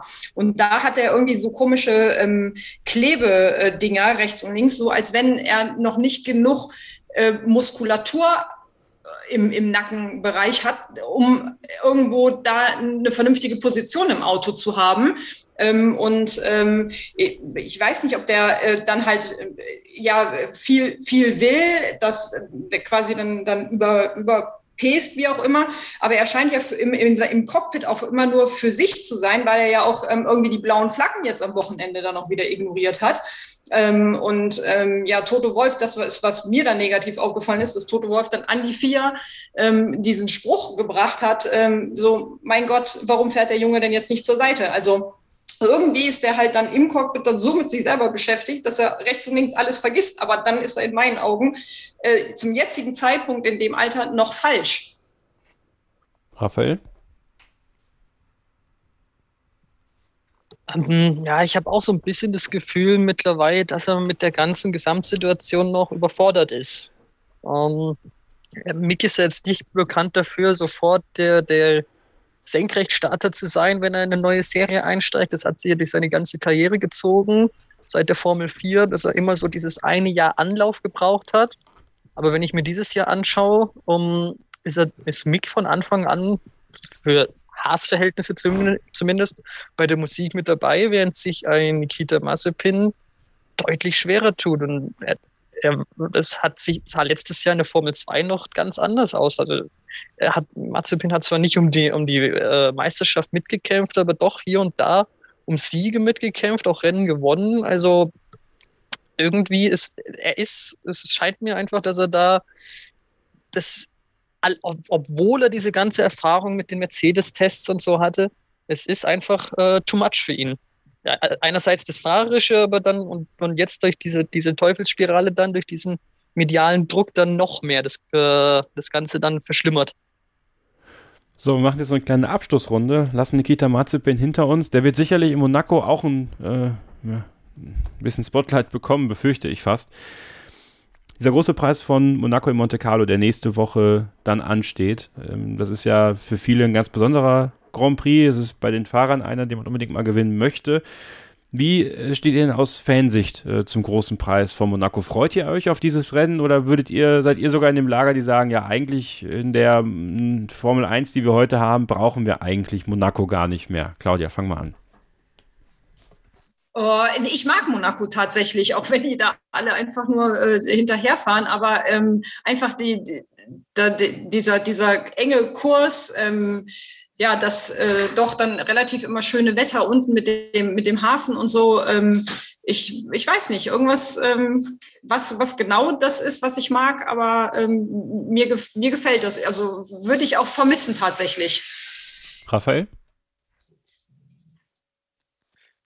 Geht mir ähnlich. Ähm, ich äh, so richtig hundertprozentig beschreiben, was es ist, kann ich auch nicht, aber es, es gehört auf jeden Fall dazu. Es ist seit 1950 fast ausnahmslos mit dabei und diese, die, wie gesagt, diese engen Gassen diese, und, und, und diese, auch diese, dieses Flair, diese, mit, den ganzen, mit, mit den ganzen Prominenten, die dann vor Ort sind. Es ist einfach was Besonderes, auch wenn die Ran Rennen an sich häufig nicht sehr spannend sind. Es haben, aber andererseits, es hat auch schon viele wirklich sehr unterhaltsame, spannende Rennen gegeben, weil Monaco halt auch bekannt dafür ist, dass es hier und da doch mal ein äh, bisschen regnen kann. Und sobald dann mal ein paar Tropfen in Monaco kommen, ist dann gleich äh, großes Chaos. Und das ist eigentlich recht, immer recht unterhaltsam dann. Und Phil, deine Meinung zu Monaco bitte noch. Ja, ich kann mich dem Endeffekt wieder anschließen. Ähm, Monaco hat eben dieses, dass es schön aussieht. Ich freue mich sehr aufs Qualifying, weil ich glaube, das wird super spannend und knapp werden. Ähm, ja, und es macht Spaß dazu zu sehen, wie dicht sie an diesen ganzen Leitplanken und ähnlichem ranfahren und um die Kurve fahren. Das Rennen ist im Rückblick betrachtet dann auch meistens schick, beziehungsweise während man dazu guckt, so eine Kurzzusammenfassung. Wenn sie sich dann jagen und weil man nicht so ganz vorbeikommt und dann überlegen muss, wie schaffe ich es denn, wie schaffe ich es denn nicht, gerade wenn dann jemand im Qualifying Tick schneller war oder ein anderer ein Tick langsamer und eigentlich schneller fahren kann, es wird bloß dann trotzdem nicht überholt werden. Und das ist das, das ist dann mal hart, die zwei äh, die Stunden davor zu sitzen, weil das braucht auch mal die zwei Stunden, die man dann dafür investiert, sich das doch anzugucken. Es ist schön, es macht auch Spaß, aber es könnte gerne kürzer sein, finde ich. Interessanter Punkt, ähm, den wir nächste Woche mal so ein bisschen vertiefen werden, wenn wir dann hier bei Starting Grid auf den großen Preis von Monaco vorausschauen werden. Ich habe mir äh, eure Eindrücke mit aufgeschrieben, werde die auch mit einfließen lassen. Nächste Woche lade euch natürlich ein, zu Hause ja schon mal so ein bisschen eure Meinung zum großen Preis von Monaco kundzutun, damit wir auch das ganz gerne äh, in den nächsten Podcast einbinden können. Gerne auch per Sprachnachricht. Die Nummer steht in den Show Notes. Äh, hatten wir schon lange nicht mehr.